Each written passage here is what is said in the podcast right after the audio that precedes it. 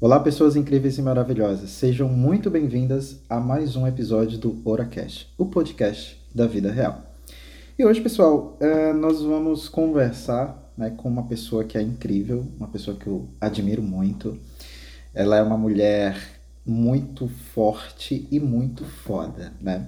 Ela é empresária, ela trabalha em uma empresa de tecnologia, então só aí você já, já consegue ver como essa mulher é foda, né? Porque apesar de ser empresária, ainda trabalha em uma empresa de tecnologia. Uh, e também é mãe de uma criança que é diagnosticada com uma doença rara. E hoje nós vamos conhecer a história dessa pessoa maravilhosa, dessa pessoa incrível. Então vamos iniciar como toda história incrível se inicia. Júlia, como seus pais se conheceram?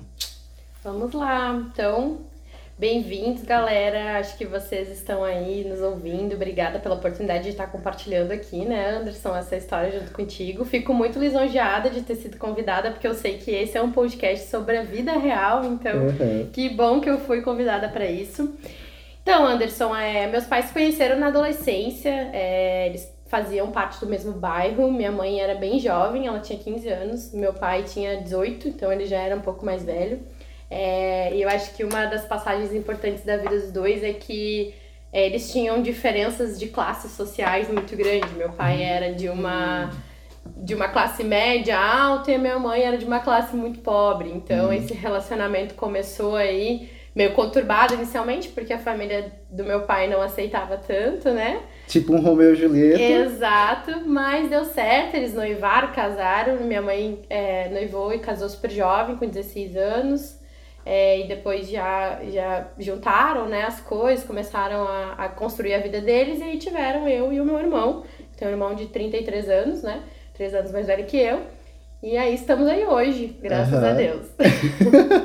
tá, no caso então você nasceu em que ano? Eu nasci em 91. 91? A sua mãe contou, chegou a contar para você como é que foi o seu parto, essas coisas todas, e sabe contar essa história? Sim, a minha mãe conta que o parto do meu irmão foi super complexo, porque primeiro filho, né? Uhum. Então, aquela coisa toda de parto difícil, primeiro filho.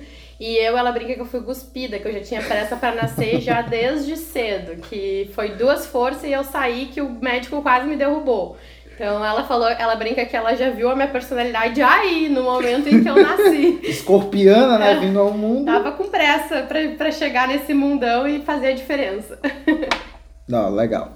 Mas conta um pouco da sua infância. O que é que você lembra da sua infância?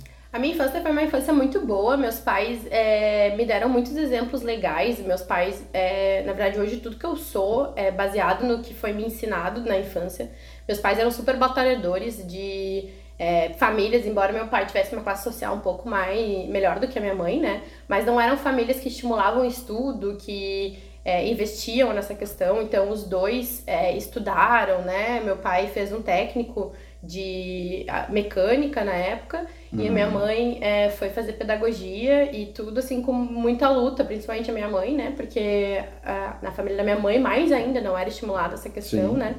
E, e aí na minha infância, assim, no início foi muito, muito tranquilo o nosso, nosso crescimento, né? Uhum. Uh, meu pai, ele. Uh, eu não vou nem recordar em qual data, mas acho que eu tinha uns 5 anos. Ele fez um software na época Ai, para a inclusão social que na época é uma das dores da, daquela época era que os cegos e surdos eles não tinham muito acesso a essa questão da educação e ele criou um software que podia ajudar na educação para leitura em braille, para a questão dos surdos e mudos.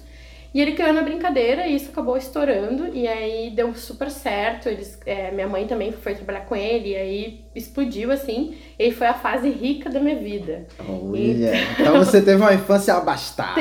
É, uma infância até certo ponto, né? Então, acho que eu, eu lembro muito assim de uma infância muito ligada à tecnologia. Então eu tive acesso a computador muito cedo. Com seis anos eu já mexia em computador, que naquela época era uma coisa muito né, distante, né? Então, é, eu tive muitos privilégios na minha vida em relação a essa infância. Porém, é, com, quando eu tinha 10 anos, o meu pai tinha um sócio, que era um amigo de infância dele, que roubou a empresa e deixou meu pai sem nada. Exatamente, sem nada, nada. E aí descobriu-se depois desse, desse grande assalto, né? Que ele também não pagava os impostos da empresa E aí, em resumo, ele deixou uma dívida de milhões no nome do meu pai de impostos e foi recolhido a nossa casa, o nosso carro, a gente ficou na rua, basicamente. Nisso tu tinha quantos anos? Dez anos. Dez anos. Tu- co- como é que foi, tipo assim, a tua reação no momento que tu, tu lembra, tipo, das pessoas chegarem, tu ter que sair da tua casa? Eu lembro muito, mas naquela época não sei, é porque eu sempre tive um perfil muito resolutivo, Aham. desde que eu era muito pequenininha. Então eu sempre fui muito tipo, tá, galera, tamo aí, mas bora resolver isso aqui que tá, tá tendo. Então, é, eu lembro sim de, da passagem da retirada da casa, da gente ter que ir embora, da gente ter que procurar um lugar, lembro de tudo isso. Mas eu li- lidei muito com, ah, bora aí, vamos aí e tal. E a gente foi morar num lugar muito diferente de onde a gente morava. Eu sempre estudei em escolas particulares, então meus pais tiveram que botar uma escola pública, então era pra ter esse choque de realidade, de uma vida rica, Aham. privilegiada pra uma rica, uma vida pobre, né, no fim Sim. das contas. Mas pra mim foi assim, o que que temos aqui pra fazer? Ah, tem um pessoal pra se interagir, é isso aí, bora aí. Caraca! Então, tipo, Pra mim, eu não senti muito, né, essa questão. É, tanto que, tipo, a minha interação na escola pública foi tranquila, tinha amigos e tal. Mas isso abateu muito meu irmão, que tinha 13 anos na época. E ele sentiu muito mais do que eu, principalmente porque ele já tinha um perfil diferente que, que eu, então ele sempre foi mais mimado, mais cuidado, mais tudo, aquele Aham. príncipezinho da vida. E aí ele viu o mundo dele desmoronar numa idade super complexa que é a pré-adolescência, né? 13 anos. Uhum. Então, é, acho que a fase que eu mais me recordo foi dessa mudança foi que daí quando é, aconteceu tudo isso, os meus pais eles tiveram que se reconstruir, né? Então meu pai foi trabalhar como técnico de novo para ter dinheiro e a minha mãe foi ser pedagoga em escolas. Então eu não tinha os meus pais mais em casa, eles ficavam praticamente o tempo todo fora. A minha mãe voltou a estudar na faculdade para terminar, porque ela tinha feito só o magistério. E ela não tinha terminado a faculdade de pedagogia, então a minha mãe, ela não tava nunca, né? Porque ela estudava, trabalhava de dia, estudava à noite. E meu pai chegava em casa e naquela época ele não era um pai muito presente, né? A questão da, do patriarcado, ele né, tinha esse privilégio de Sim. não precisar criar uma criança, né? Então, é, a gente sentiu um pouquinho essa questão. É, nessa época, meu irmão se envolveu com drogas, começou a, a usar drogas, e aí é aí que começa a minha história mais tensa de vida, que foi quando é, eu me senti com 10 anos responsável por uma, um adolescente de 13. Então eu me sentia responsável por cuidá-lo, por correr atrás, por trazer para casa, por todas as coisas, mesmo inconsciente, porque muitas vezes eu nem sabia o que estava acontecendo de fato, né, essa questão Aham. toda, mas eu me sentia muito responsável por educá-lo, né? Então, é, isso me gerou um crescimento antecipado, né? Então, eu criei uma maturidade muito grande, muito jovem, né? Uhum. Então, foi uma época super difícil. É, meus pais também, jovens, sem muito estudo, sem muita informação naquele momento, né? Não tiveram muita, mu- muito acesso e também agiram de maneiras não muito corretas para esse, pra essa, pra esse momento.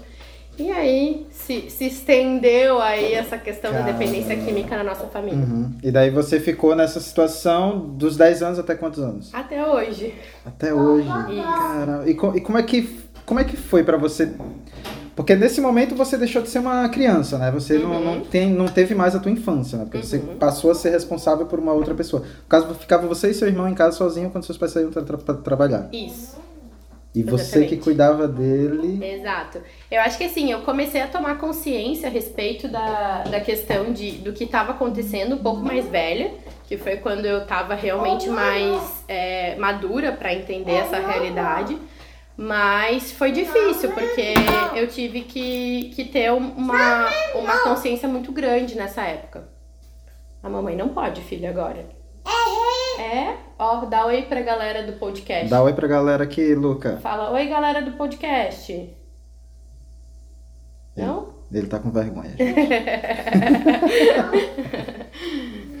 tá, vai, continua. E você lembra assim, o que, o que que foi pra você, o que que foi mais difícil nessa época? O que foi mais difícil é justamente eu ter esse crescimento rápido, né? O que foi, Luca? Não, a mamãe tá com o tio, o Luca vai aqui, ó.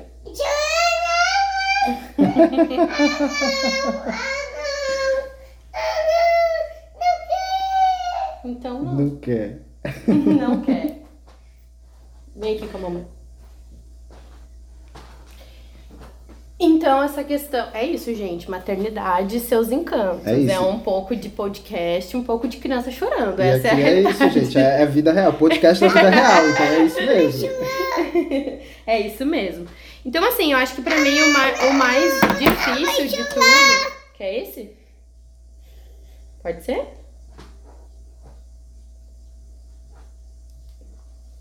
Vai. Obrigada, mamãe. De nada. Ela- ele queria o celular melhor, Um gente. celular mais rápido, né? Porque a tecnologia, ela tá por aí pra... O celular dele é anos 80, não cabe mais, entendeu? Gente, eu, eu- eu lembro que eu só vim ter o primeiro celular aos 18 anos de idade. Uma criança com. Ele tem quantos anos? Quatro. 4 anos já tem um celular, olha só. Exatamente. Vamos lá, voltando então. Tá, então. é, foi, foi bem complicado, mas. é, o que, que você lembra, assim, de alguma coisa que realmente te marcou dessa época? Da época, assim, de 10 anos, quando eu era mai- menor, não teve muitas é, questões que me marcou. Acho que uma das passagens que me marcou é que quando eu era mais jovem, pequenininha, nessa primeira descoberta dos meus pais em relação à, à dependência química, a primeira ação deles foi fazer uma internação compulsória, que é interná-lo numa clínica. É, naquela época eles não sabiam muito como reagir em relação a isso, então foi a solução que eles encontraram, né? Tipo, a gente vai internar e vai ver o que acontece. Mas hoje, analisando, eu vejo que isso foi uma ação é, desesperada, porém muito cedo para isso. Ele era novo, ele poderia ter outras ações, né, que a gente poderia ter feito, mas eu também não os culpo, porque jovens, a gente não tinha é, hoje o tanto de informação que a gente tem sobre isso, existia muito preconceito, principalmente eles vindos de uma classe de privilégio onde não existia tanto acesso, né? Então eu entendo eles, mas eu lembro que essa foi uma passagem importante. Pode seguir. Tá, é, então eu, eu imagino realmente o quanto, o quanto isso foi bem difícil. Eu, eu lembro que na minha, na, pelo menos na minha, na- no meio onde eu vivi, não, não teve nenhuma história assim, mas pelo menos lá em João Pessoa, mas aqui em, não aqui em, em, em Florianópolis, mas em Porto Velho, né, com a família materna, eu soube que teve muito caso também de, de, de parentes. Eu tenho até um irmão que ele hoje, eu não sei se ele já tá já tá em liberdade, mas ele estava preso justamente por causa de, de questão de drogas e tudo mais. E eu sei que isso deve ser muito, É. muito e eu pesado. acho que é, pega muito forte a questão da, dessa questão, infelizmente, das classes sociais, né? Porque é, dentro da condição de privilégio da, da família, eles é, tiveram pouco acesso a essas Uhum. questões. Então, é, o, que, o máximo que eles tinham de informação era que quando se é, eh, tinha um caso de droga, se internava, sendo que, na verdade, a internação ela é cara. Uhum. Então ela é uma condição de privilégio, porque quem se interna é quem paga por isso. Hoje a gente Sim. tem poucas clínicas de SUS que fazem isso, né? Então é, foi a indicação que eles tiveram, e inclusive eles não tinham nem grana para pagar isso, né? Porque como eu Uhum. contei, eles não estavam numa condição boa. Mas eles meio que, tipo, vamos fazer isso que é pra salvar e bora, né? Então essa é uma passagem importante, mas assim, eu acho que é, tenho outras lembranças mais pra frente, mais questões que me marcaram mais, é, mais tarde, né? Com mais Uhum. idade, assim. Mais idade, 15 anos. 15 que pra anos. mim era 25, né? Nossa. Então, essa questão- Essa questão, ela chegou a te atrapalhar, tipo, chegou é, te causar algum problema, por exemplo, na escola, de ser alvo de, de piadinhas, de bullying por causa disso? Não, porque eu sempre fui muito desenrolada e uma das coisas que eu aprendi desde pequena foi a, que- a questão de lidar com essa situação. Então eu tinha, tipo, a minha vida separada da vida que acontecia dentro da minha casa. Então eu conseguia super ser uma criança normal, brincar na rua e tudo, Uhum. é, mesmo nessa condição. É, o que eu vejo que me causou, que é tratado em terapia hoje, é que nesse momento ele me colocou numa condição que naquele momento eu era criança, eu deveria ser cuidada e eu não estava sendo cuidada, eu estava sendo mãe, né, naquele momento. Exato. E aí, por conta dessa preocupação com relação ao que acontecia dentro da minha casa, eu acabava não externando tanto os meus sentimentos, a minha frustração, as coisas que estavam acontecendo na minha vida de criança, né? Porque criança sentem frustração. Sim. E aí eu acabava não externando porque eu pensava, poxa, minha mãe tá com tanta coisa, eu não vou trazer mais uma coisa para ela. E aí acabou que isso fez com que eu é, lidasse com tudo muito sozinha. E hoje o que impacta hoje na minha vida adulta com 30 anos é que eu tenho dificuldade de externar quando eu tô triste, quando eu tô frustrada, quando eu tô fraca, porque isso se tornou para mim um tabu, uma coisa que mostrar fraqueza ia ser muito ruim. Então, é, hoje, claro, é, depois de muita terapia, já tô desconstruindo bastante, eu tô conseguindo, mas ainda é super difícil para mim me mostrar frágil. Uhum. Mas é, é um trabalho que a gente, ele é contínuo, né? Você vai é a vida inteira você vai ter que fazer terapia para tratar isso. É isso terapia aí. É, tudo. Essa é a vida. A vida do ser, do, do ser humano adulto se resume a isso, né? É. Fazer, pagar terapia para conseguir lidar com os traumas da vida, né? Exatamente. né? Mas vamos lá, você falou que a, começou mesmo o negócio a pegar foi durante os 15 anos. O que, que aconteceu assim que realmente pegou? Pegou. Então, nos 15, a, minha, a vida foi desenrolando, a gente foi é, vivendo dentro daquela condição e, e tendo é, desafios diários, mas conforme eu ia abraçando, daí eu, eu falo que é, não foi me imposto, né, pela minha família em nenhum momento que eu tinha que abraçar essa causa, mas uhum. eu abracei. Sim. Então, é, eu lembro de muitas passagens, assim, por exemplo, buscar meu irmão dentro da boca, Caramba. buscar meu irmão drogado em algum lugar. É, e aí, tipo, isso foi desenrolando durante toda a minha adolescência, né? Então, foi uma adolescência de muita preocupação com ele, sabe? Como pessoa. Isso foi aqui em Floripa? Não, isso foi lá em Canoas, lá em Canoas. Na, nossa, na nossa cidade, né?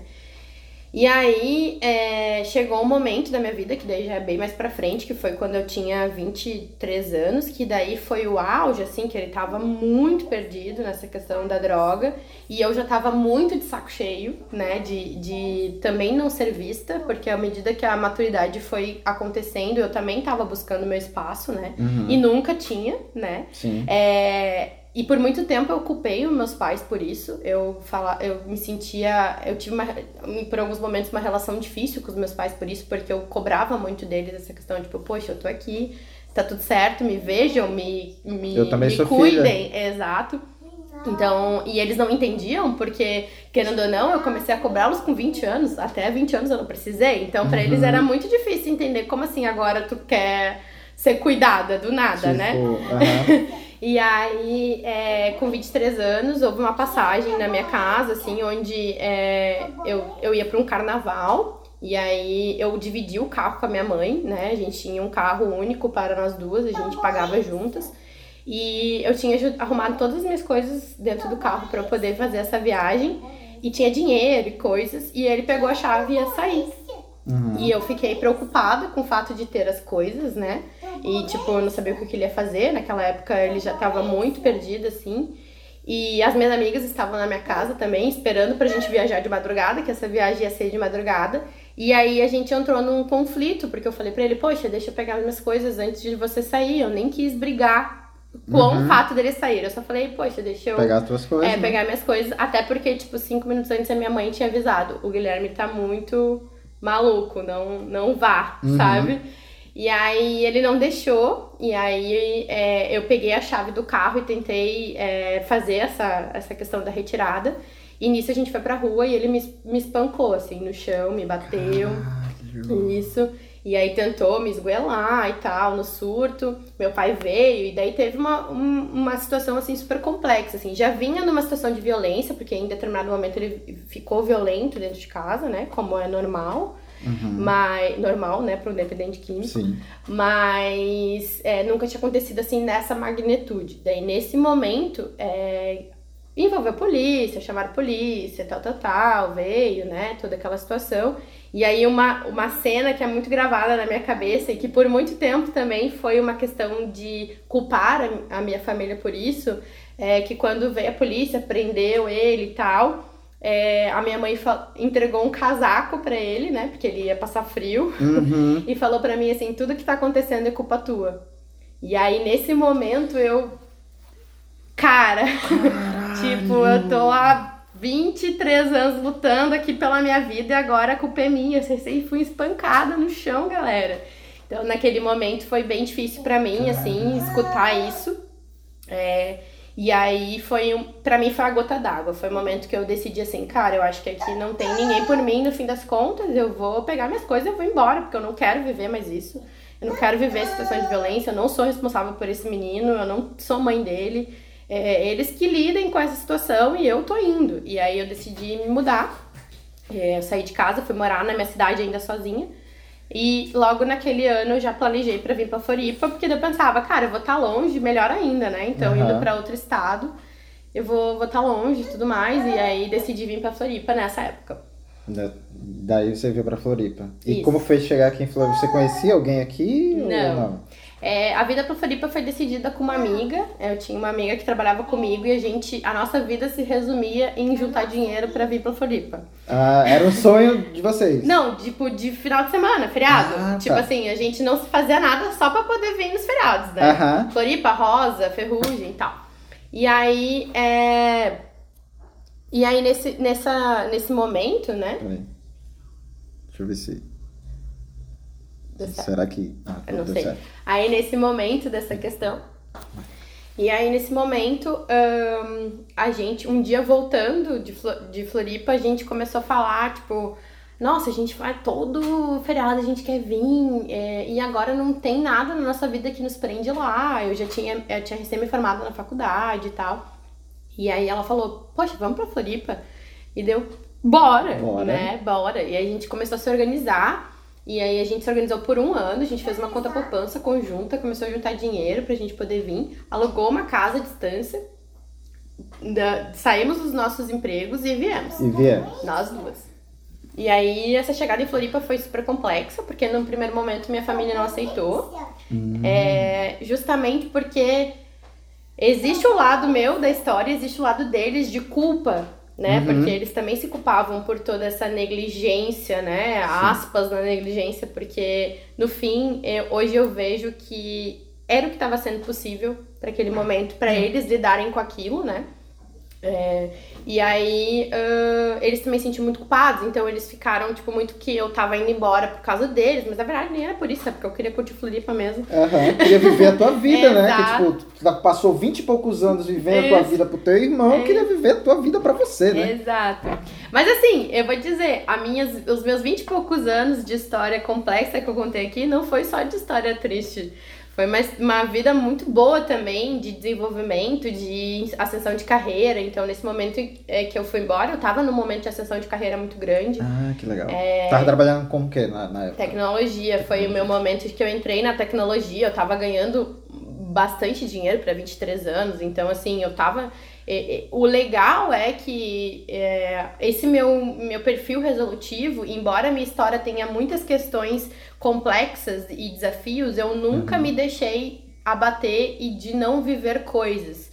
Então, assim, é, ao mesmo tempo que eu tava enfrentando tudo isso, eu tava na faculdade ralando sete cadeiras, cadeiras, é, em Porto Alegre se fala cadeiras, aqui se fala matérias, sei lá. Uhum. Então, sete cadeiras, estudava, trabalhava todos os dias. Então, tipo, eu tava ao mesmo tempo fazendo tudo isso. Eu consigo fazer essas coisas Caralho, ao mesmo tempo. Caralho, certo. É... Tu conseguia de boa.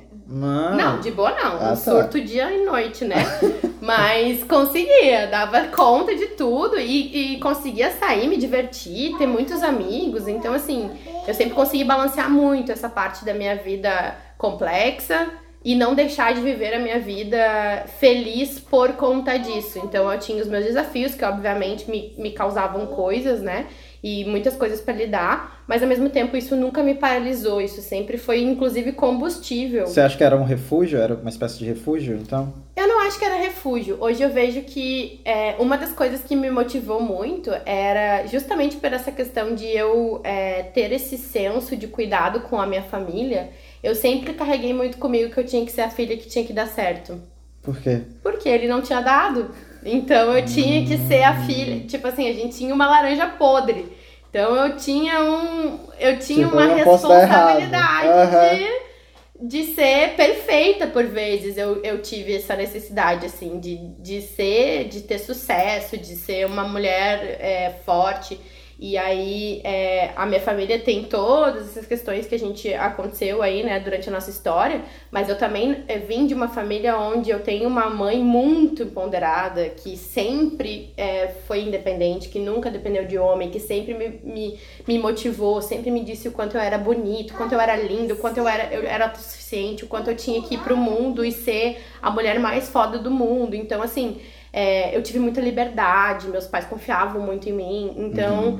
é, ao mesmo tempo que tem essa questão, né, de que foi uma parte triste, também teve muitas Sim. coisas boas durante essa essa, essa caminhada aí. Sim, até porque não, a, a nossa vida não é só feita de coisas exato, tristes, né? Exato. Não é só tristeza, ainda bem, né? Ainda bem. Uhum.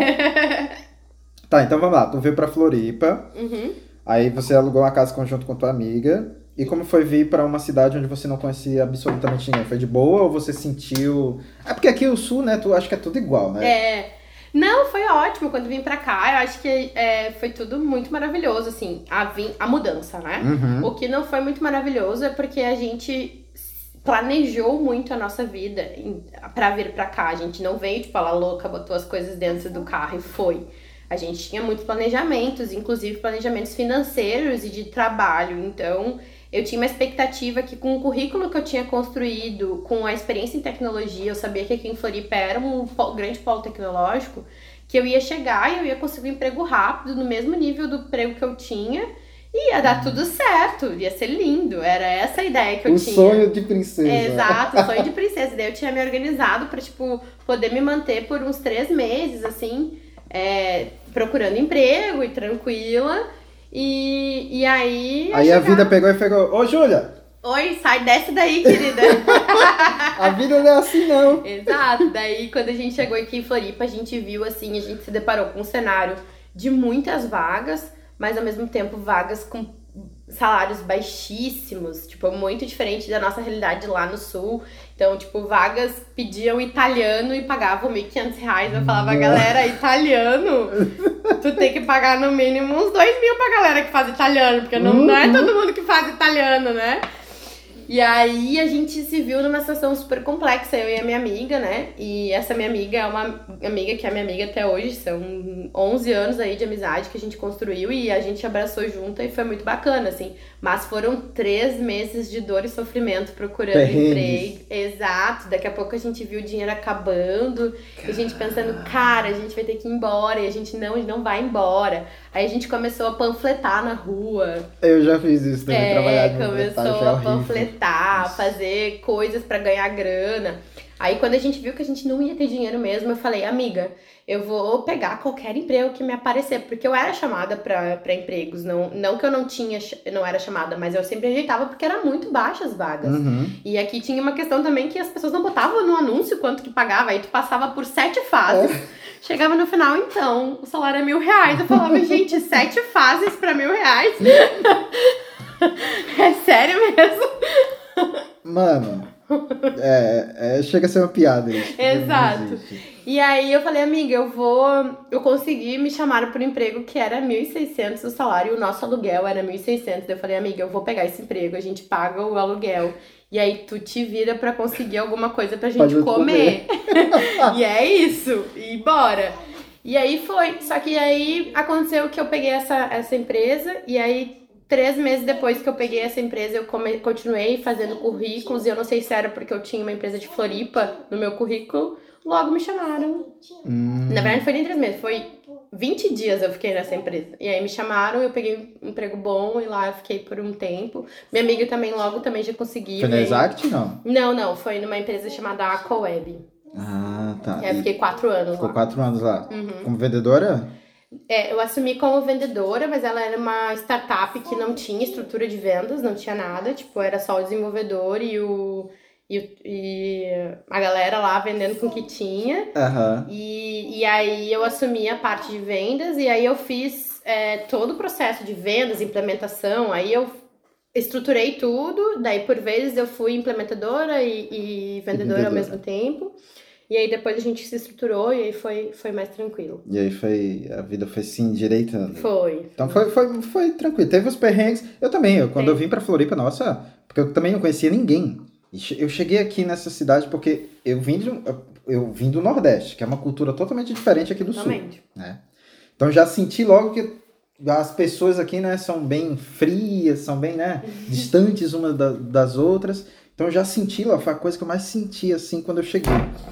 E daí, para procurar emprego também, tipo, eu vim para cá, eu lá no Nordeste eu não ganhava muito bem. Eu uhum. ganhava, acho que eu trabalhava como no porteiro de um condomínio de, de luxo, acho que eu ganhava 1.300 por aí. Então vim pra cá justamente à procura de uma oportunidade boa. Só que eu cheguei aqui, a mesma coisa que eu encontrei. Tipo, porra, como assim, mano? Eu vim pra ser formado, mestrado, mil reais. Mil reais. Flore... E ainda tinha essa questão que as vagas exigiam mestrado, não sei o que. Porra, eu não sou formado em. E agora, fodeu, vou morrer de fome aqui nessa velha. Aí fui trabalhar na, como telemarketing, né? Mas tudo Sim. bem. Tá, mas e aí, e aí vamos avançar então um pouco a sua história. Como é que. Conta aí como foi que você conheceu o Douglas, como é que chegou nessa parte de vir à maternidade. Então Legal. vamos avançar. É, depois que eu já tava um ano e meio aqui em Floripa, o famoso Tinder. Olha Tinder aí. faz casais, Olha galera. Aí, Acreditem! Galera. Temos cases de sucesso. Eu até hoje não encontrei meu case de sucesso, mas tô aí, né? Vai dar certo, só continuar. e aí, então, é, dei, na verdade nem era no Tinder, então eu falei Tinder porque o Tinder é o mais conhecido. Era Badu. Era Happn, livre Badu, ah, tá. né? Era o Happn, é, naquela época, que era um aplicativo que tava bem alta. Aí a gente se cruzou, deu match, e aí é, o Douglas foi uma pessoa muito diferente do, dos aplica das galera do aplicativo, porque a galera do aplicativo é oi, tudo bem, vamos se encontrar, né? Uhum. E o Douglas queria conversar, queria, né, conhecer, saber da vida. E eu, poxa, legal, esse menino é diferente, né? E a gente começou a trocar muita ideia, assim, todos os dias, todos os dias. E assim foi por três meses. Parece que é uma história bonita? Não, mas eu passei raiva todos os dias que ele não me convidou para sair. Porque eu ficava, mano, não é possível que esse menino não quer me conhecer. Faz três meses. Caralho, três meses só conversando. Conversando. Porra, Douglas. oh. Douglas é maravilhoso.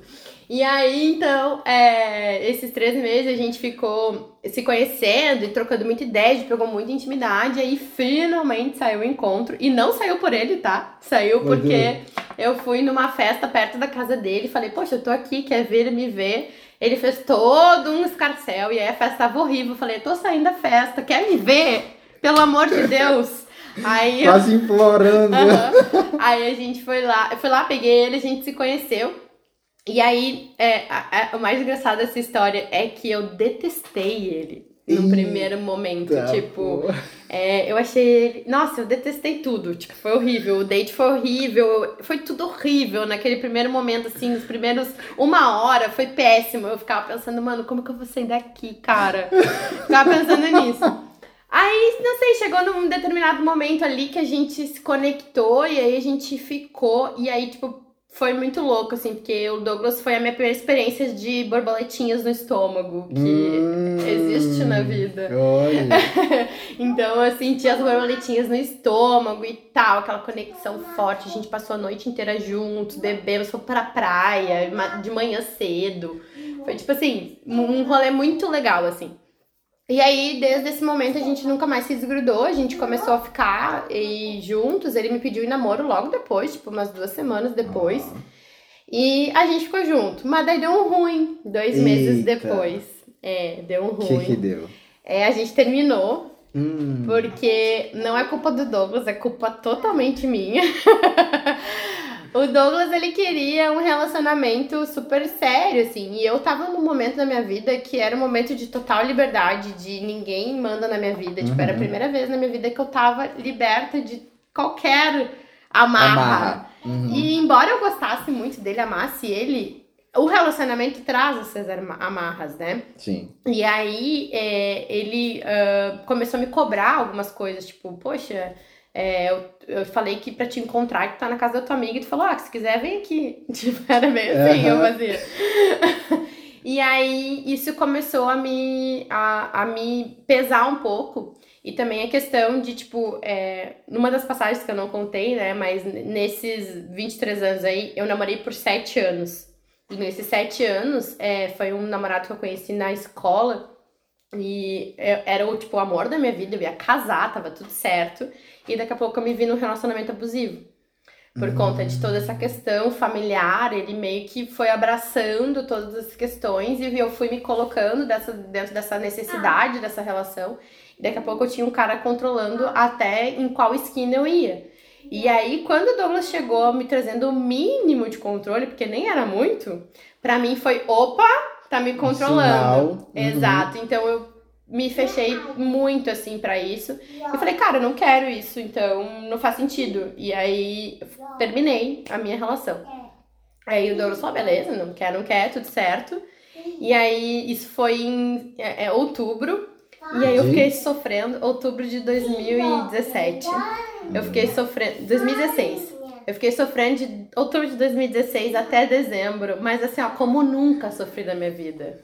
Coisa de descer na parede que nem Gretchen, assim, sabe? Desespero. Exato. Ouvindo meu Whitney Deus. Houston. Isso, esse homem, meu Deus, minha vida. E o Douglas é leonino, não sei que essa galera acredita em signos, mas o Douglas é leonino e ele tá tipo. Foda-se. Foda-se você, querida. Eu tô ótimo na minha vida. Podia ser que ele não tivesse, mas pra mim ele tava ótimo. Aham. Tô tranquilão. E aí, nossa, eu sofri horrores. Aí, em dezembro, é, eu resolvi. Aí eu falei, ah, cara, eu não vou mais sofrer pra esse menino, eu vou. Mas eu também acho que a gente terminou de uma maneira muito ruim, porque a gente não se falava e tal. E eu admirava muito ele, porque como a gente construiu uma relação muito calma e tranquila, Uhum. é, eu, não achava, eu não via sentido porque a gente se odiar, sabe? Sim. E aí eu mandei uma mensagem pra ele de ano novo, no dia 28, mandei, poxa, é, feliz ano novo, adorei te conhecer, tu é um cara muito legal e tal, tal, tal, lá, um textão lindo, maravilhoso, eu sou muito boa em textões, inclusive. Aham.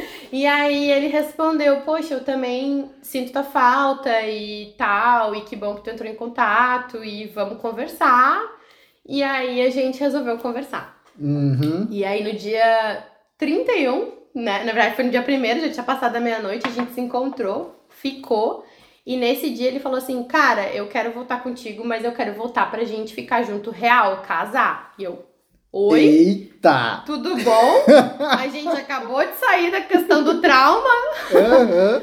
mas como eu tava, tipo, "Mo- mano, eu achei o cara da minha vida e tal, ele era um cara muito legal. Eu falei, bora, então é isso, vamos morar junto, enfim. E aí a gente foi morar junto. Aí juntaram os trapos. Juntamos e foi lindo. Por um ano, lindo, maravilhoso. Não que não tenha sido depois, mas foi lindo nesse um ano. Foi, tipo assim, porque é muito louco que a história parece que, tipo, poxa, eles não iam dar certo, mas deu super Deu certo super depois disso. Uhum. De- aí depois veio o Luca, como é que foi? Então, o Luca, a gente teve um, um da, no primeiro encontro já, o Douglas me falou que ele tinha um sonho de ser pai. Aham. E ele, na verdade, tinha terminado um relacionamento de 10 anos porque a ex-namorada não queria ser mãe. Então, esse tinha sido o motivo, né, que culminou a relação. E tu queria ser mãe? E eu queria ser mãe, era um sonho da minha vida construir, constituir uma família. E aí, nesse primeiro encontro, a gente fez uma zoeira e escolheu o nome do Luca. A gente falou, poxa, Oh. a gente vai ter um filho, como vai ser o nome dos nossos filhos? De zoeira, assim.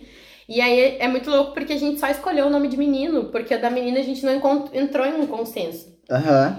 E aí, depois de é, um E o tempo- nome escolhido foi Luca? Foi? Caralho, que foi legal. Luca. Aham. Que massa. E aí, depois que a gente já tava se relacionando por um tempo e tal, é, o Douglas falou, poxa, o que, que tu acha da gente ter um filho e tal? Eu falei, poxa, acho legal, mas acho que agora ainda é muito cedo, né? A gente tava recém, tinha recém juntado os trapos, Aham. então, mas eu tomava anticoncepcional há muito tempo. Eu falei, bom, vamos parar com o anticoncepcional pra limpar o corpo, né? E aí. ah, aí a gente é, vai controlando por enquanto, daqui a um ano a gente tem esse filho, né? E aí, nisso, eu parei de tomar anticoncepcional, fui na ginecologista, a ginecologista me preparou, tipo, não, é, geralmente é um ano que demora e tal. Três meses. Cara. tipo assim, as coisas acontecem no instalar de dedo na tua meses. vida. Caralho. E eu lembro exatamente a data que eu fiquei grávida. Porque a Hum. gente cuidava muito a tabelinha, e a gente era muito controlado em relação a isso, né? Por, por conta da. Pra gente não ficar grávido, controlado. Não usava camisinha, né? Os bonitões. Mas a Aham. gente, pelo menos a tabelinha, a gente cuidava. Só que teve um dia, 17 de março, nunca vou esquecer. É, era aniversário da minha amiga e ele trabalhava na farmácia até uma da manhã no verão. E eu fui pro aniversário dela e fiquei muito louca, bebi muito. Aí eu fui, busquei ele, a gente foi para essa festa, ele bebeu mais do que eu, os dois ficaram muito loucos. E a gente voltou para casa, e aí aquela coisa, né? Bêbado, tal, tal, e fe festa. Aham. E aí, é, e daí no outro dia choveu o dia inteiro. E aí a gente ficou o dia inteiro em casa e festa e festa. Aham. Na segunda-feira eu olhei meu aplicativo de fertilidade, tava assim, risco alto de gravidez. Só que desde que eu tinha parado de tomar anticoncepcional, eu entrava na noia todo mês que eu tava grávida. Não tinha um- nenhum mês que eu não tinha noia, era Aham. todos. E daí, nesse mês, eu fiquei tipo, não. É, não vai Tipo, não acontecer. vai rolar, tá tudo aconteceu até hoje. Exato, tá tudo bem, né? E aí, foi, aí passou, tipo, três semanas. E aí, um dia de noite, eu nunca vou esquecer dessa cena porque foi muito louca. Foi a minha primeira experiência com a gravidez e foi muito louco. Eu tava dormindo e eu comecei a sentir uma dor que parecia. Sabe, eu, não- eu nunca tive apendicite, mas eu imagino que apendicite deva doer muito, porque todo Eu tive, fala. dói pra caralho. Exato. Uma dor aqui, né? É. E aí eu comecei a ter uma dor, tipo assim, que não era uma cólica menstrual, era uma dor absurda. E eu acordei gritando e falando, Douglas, eu tô com muita dor. E eu não conseguia me mexer. Tipo assim, me mexer mesmo, eu não conseguia nem sair da cama. E ele falava, Caralho. calma, vamos pro hospital. E eu falava, não, eu não consigo sair daqui, chamar a ambulância. Eu sou um pouquinho dramática, mas tipo, tava doendo muito mesmo. Caralho. Uhum. E aí, nisso, é, eu fiquei nisso, só que era assim, é, vinha essa dor e passava, tipo assim, um minuto e parava. Um minuto e parava. E eu falei, mano, o que que tá rolando? Mas Que- tá. Daí, gente, daí eu vomitei bastante, daí fui dormir. No outro dia eu acordei, não fui trabalhar porque eu tava mal ainda. Uhum. Aí, Google. Dor, não sei o que, não sei o que, não sei o que. Eu lembro dessa cena de ele tá cozinhando pra gente de almoço. Eu acordei, tipo, perto do meio-dia. Daí eu na cama, Google. Daqui a pouco, gravidez, gravidez, gravidez, Gravidez, gravidez. Daí eu Hum. levantei da cama e falei, Douglas, tem como tu lá buscar um teste de gravidez? Daí ele olhou pra mim, por quê? Ele falou, é porque eu joguei aqui no Google e eu acho que Os tem aí sintomas. uma, uns sintomas de gravidez. E aí ele, bem discreto, falou, ah, beleza. E na mesma hora ele pegou o carro, foi lá, buscou o teste. Só que a gente tava assim, tipo, ah, tá louca? Google. Aham. Google falando isso. Dor na gravidez. Dor. Nunca ninguém me disse que doía. Todo mundo me dizia que, tipo, vomitava e tal, mas que doía. Doía. Ninguém nunca me falou que doía. E aí, foi, buscou o teste, a gente de pirraça em casa, dando risada. Tipo, poxa, se a gente ficar grávida agora, o que, que vai rolar e tal. Fiz o xixi no banheiro, ele me olhando, narará, botei o negocinho, narará, 25 minutos, ah, daqui a pouco positivo, desespero. Mano, que... eu imagino. Esse Douglas surtou na hora, começou. Eu vou ter que ficar rico, não tem jeito. surtou, entrou em surto. E detalhe, a gente queria, né? Não. Então não era uma questão assim, então. Mas ele ficou, tipo, não tava pronto. Chocado. Chocado. Dele, não, vamos fazer um teste de sangue pra ver se tá certo. Mas eu falei, Douglas, tá positivíssimo, não tem. Mas vamos fazer, tudo certo. Aham. Mas a gente ficou feliz, a gente até comemorou, ria, dava risada daquela situação. Mas ele ficou nervoso. Fizemos o teste, tava tudo certo, eu realmente tava grávida. E aí, ah, nesse dia, a gente falou: se for menino, vai ser Luca. Daí ele, e se for menina? Eu falei: não, vai ser menino. Vai, ser Vai ser Luca. menino, tá ser tudo menino. certo. E aí a gente não aguentou esperar pra ver na ultrassom, fizemos teste de sangue, né? Eu descobri que eu tava grávida com três semanas, e daí pra fazer o teste de sangue é com oito, né? A gente Uhum. ficou ansioso até a data que dava, fizemos e era realmente o Luca. E aí foi a festa, a família toda feliz, a gente Ah. feliz, e foi uma gravidez super tranquila, assim. Ah, daí teve o surto, que como eu tive dor, eu tive três meses de surto de que eu tava abortando. Nossa. Mesmo o médico me dizendo, Júlia, isso é a movimentação uterina, tá tudo bem, é, é- acontece É que você mesmo. nunca tinha me sentido, né? contou, poxa!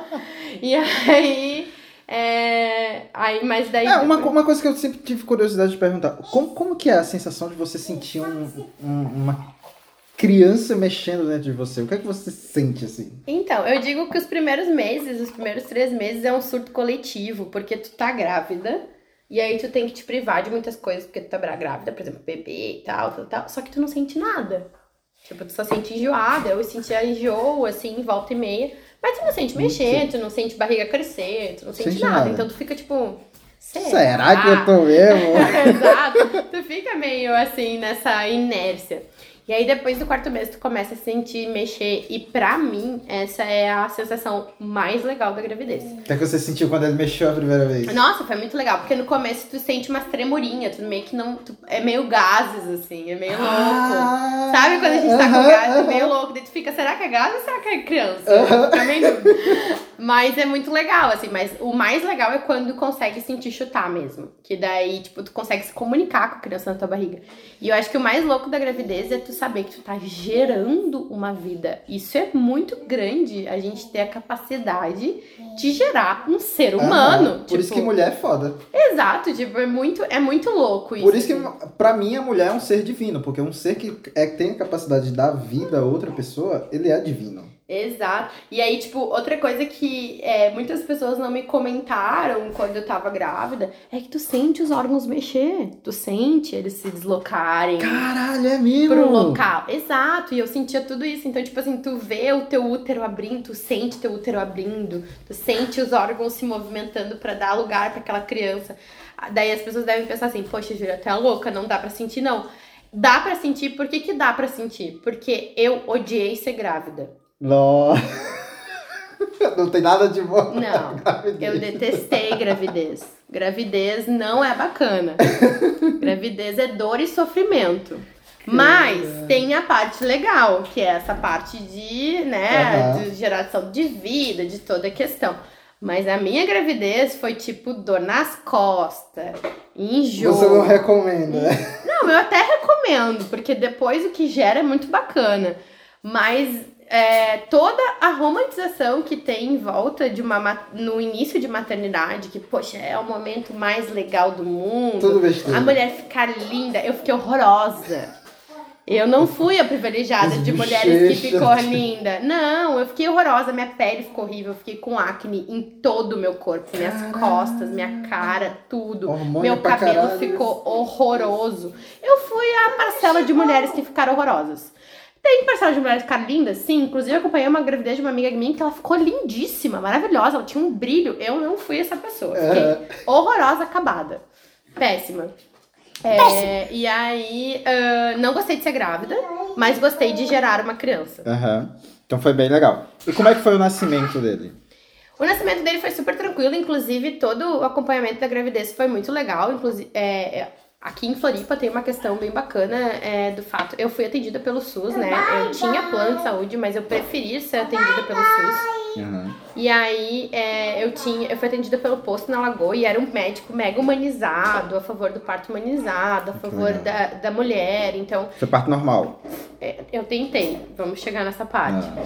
É, mas eu é, fui muito estimulada para essa questão do, dos meus limites, do meu corpo como mulher, das minhas preocupações, das orientações. Então, ele foi um médico muito é, legal durante meu pré-natal e durante toda a minha gravidez.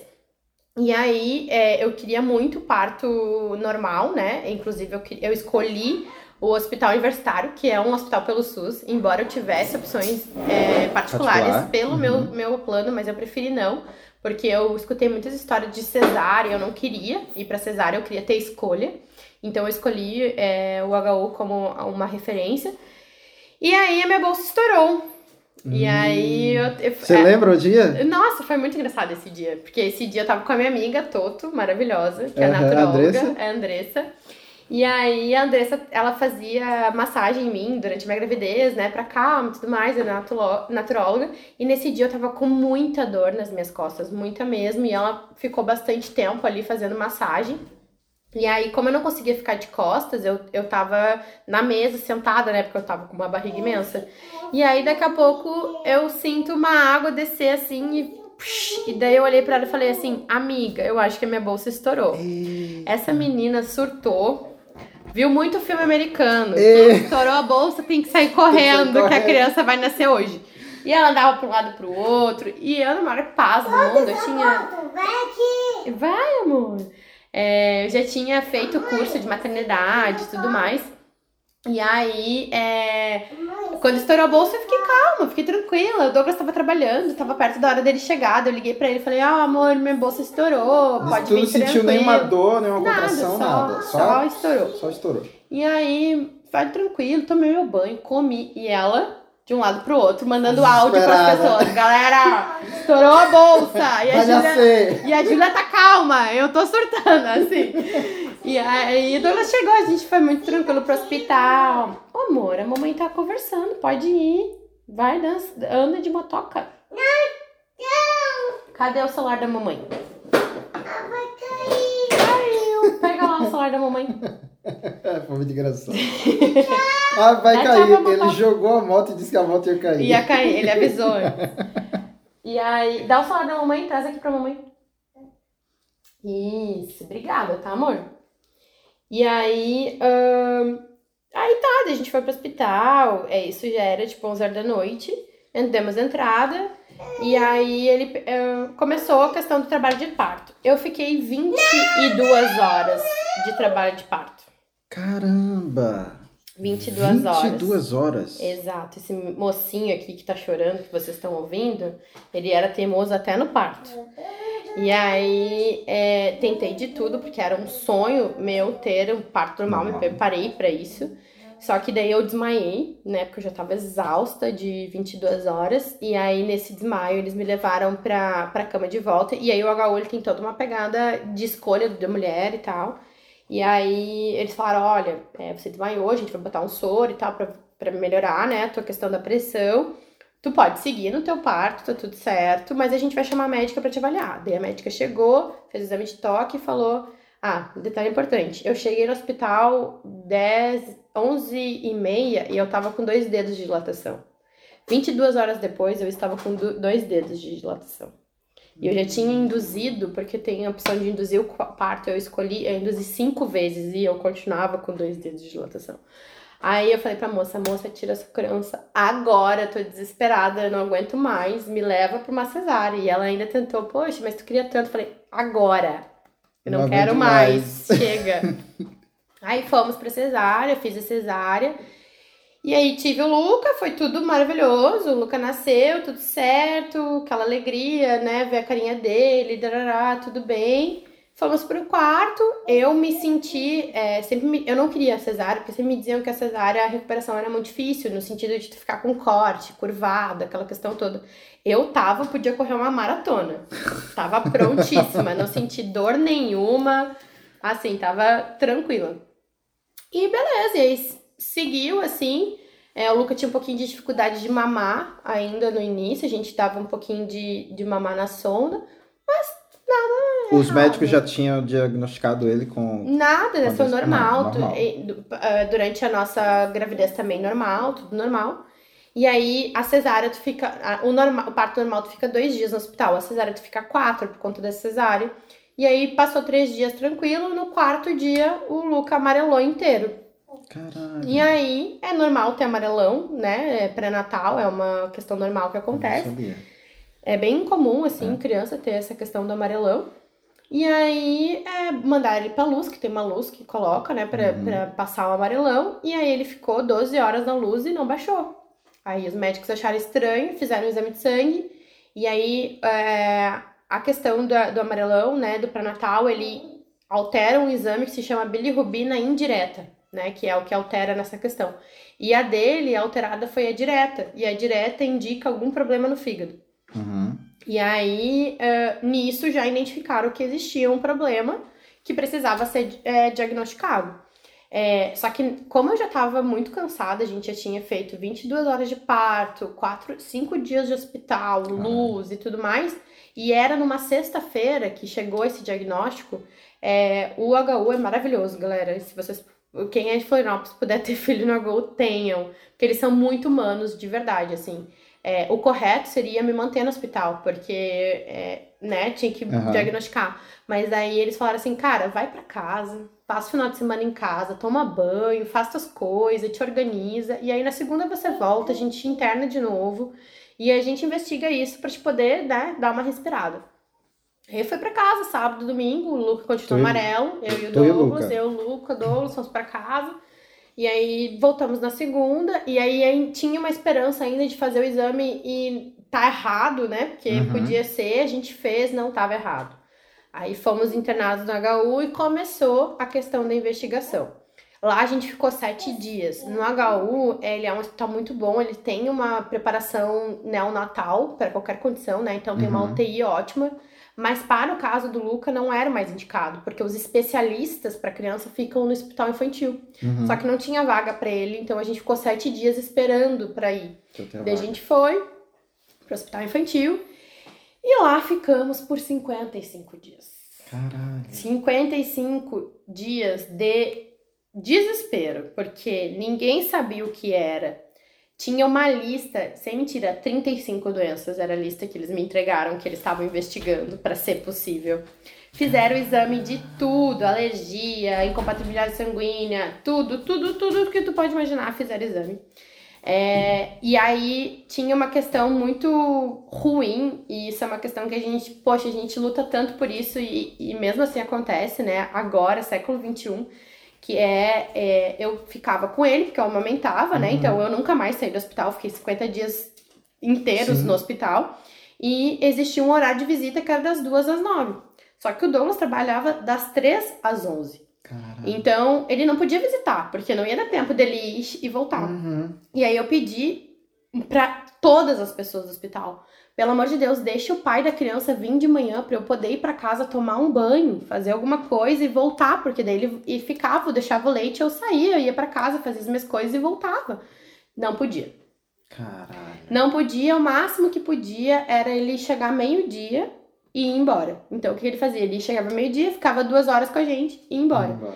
E aí eu fiquei o tempo todo, né, nessa condição.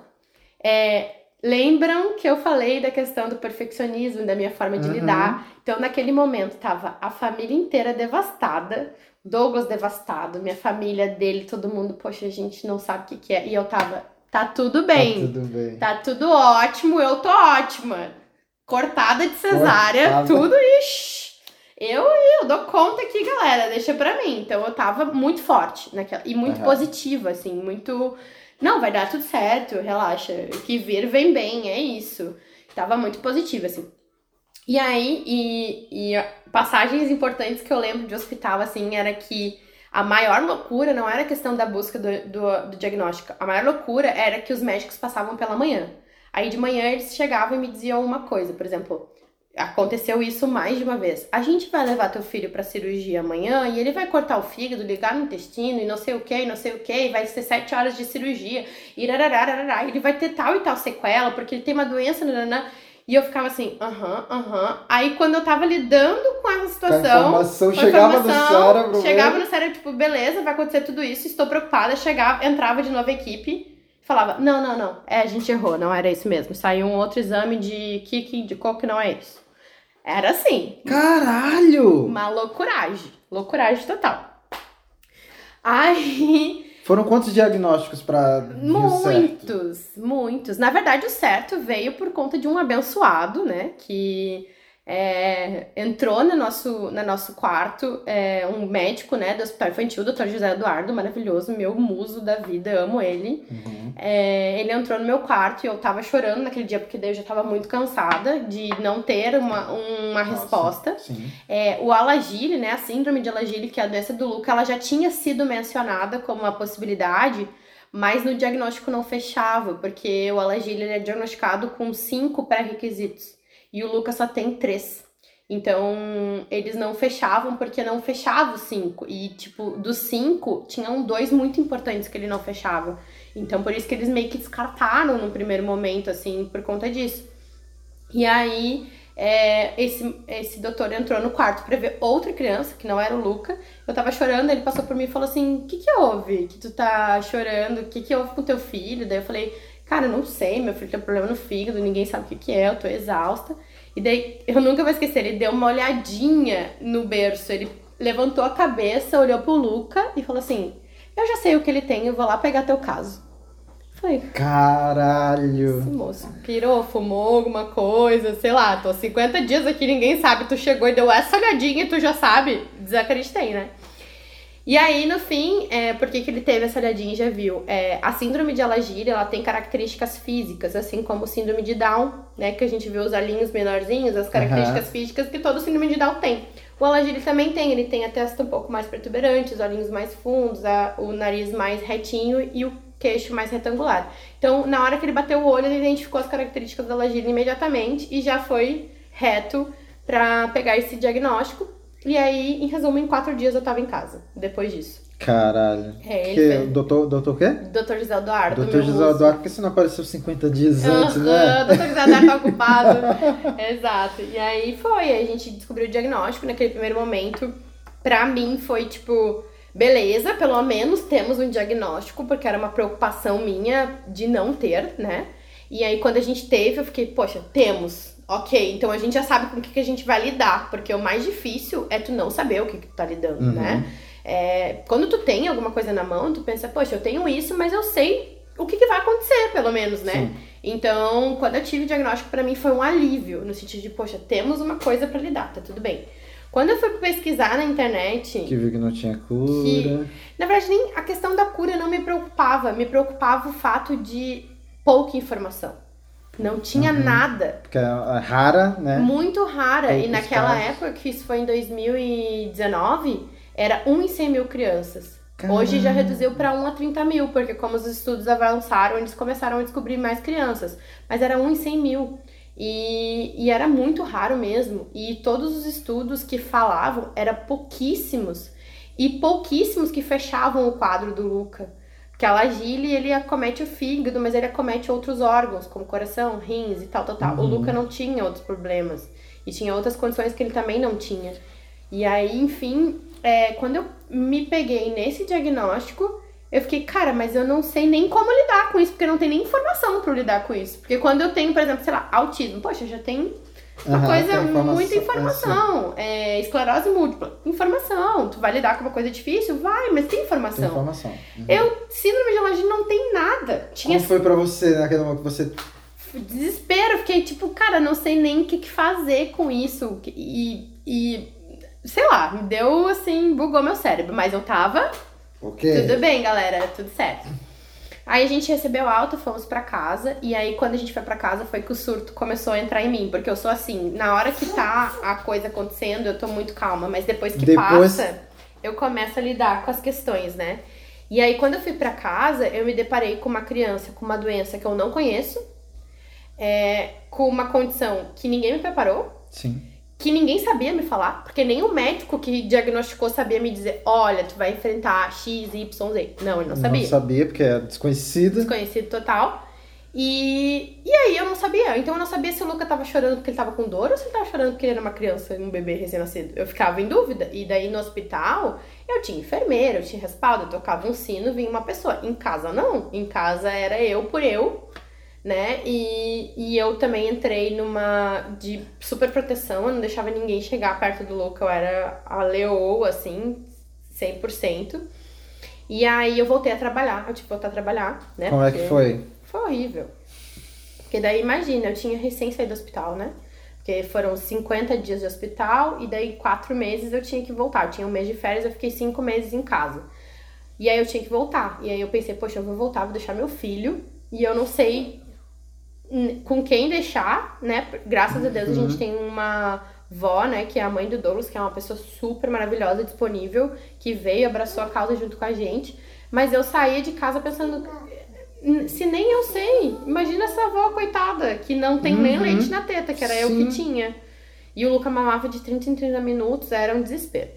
Aí fui, fui dois dias pro trabalho, não consegui. Aí falei pro meu chefe, olha, não tem condição para mim ou eu vou sair, ou tu me deixa trabalhar meio turno. De repente, de manhã eu venho e à tarde eu trabalho em casa e ele super topou.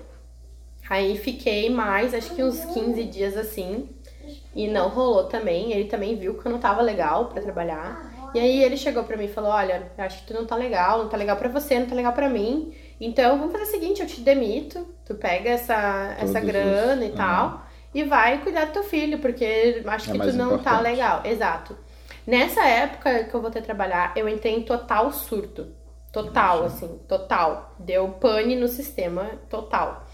E aí, ah, nessa mesma época, o Douglas perdeu o emprego. Então começou a dar, tipo, tudo errado, sabe? merda. Os uhum. dois desempregados. Dois desempregados. Só que, tipo, quando o Douglas ficou desempregado, eu não fiquei nem preocupada com a questão financeira. Eu me senti confortável pra me jogar.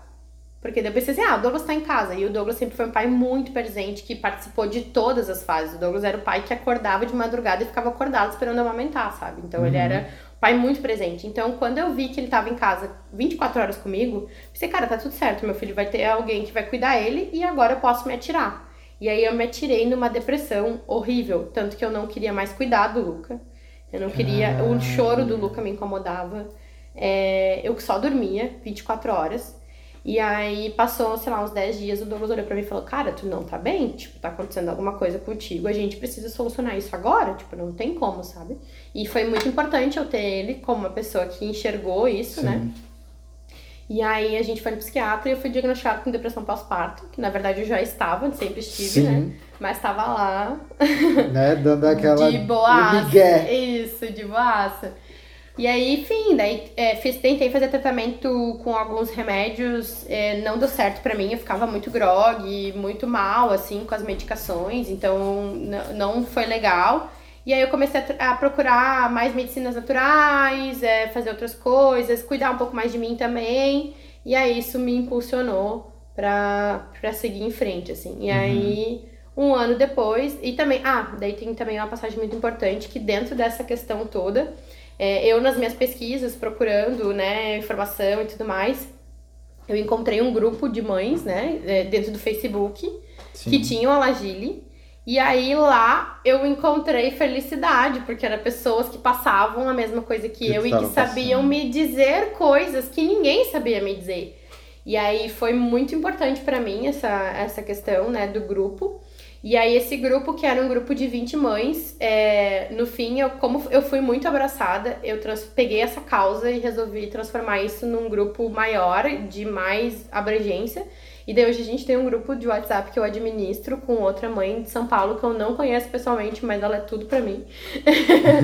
é, e aí a gente administra esse grupo com 55 mães atualmente. Ah, Inclusive, se alguém conhece alguém com a Gile, dificilmente alguém conhece, né?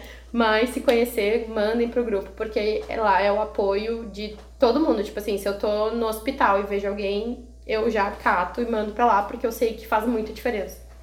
Nossa, é, é muito. É muito louco, é muito louco, né? Porque tipo, hoje a gente vê o Luca uma criança né, saudável, né?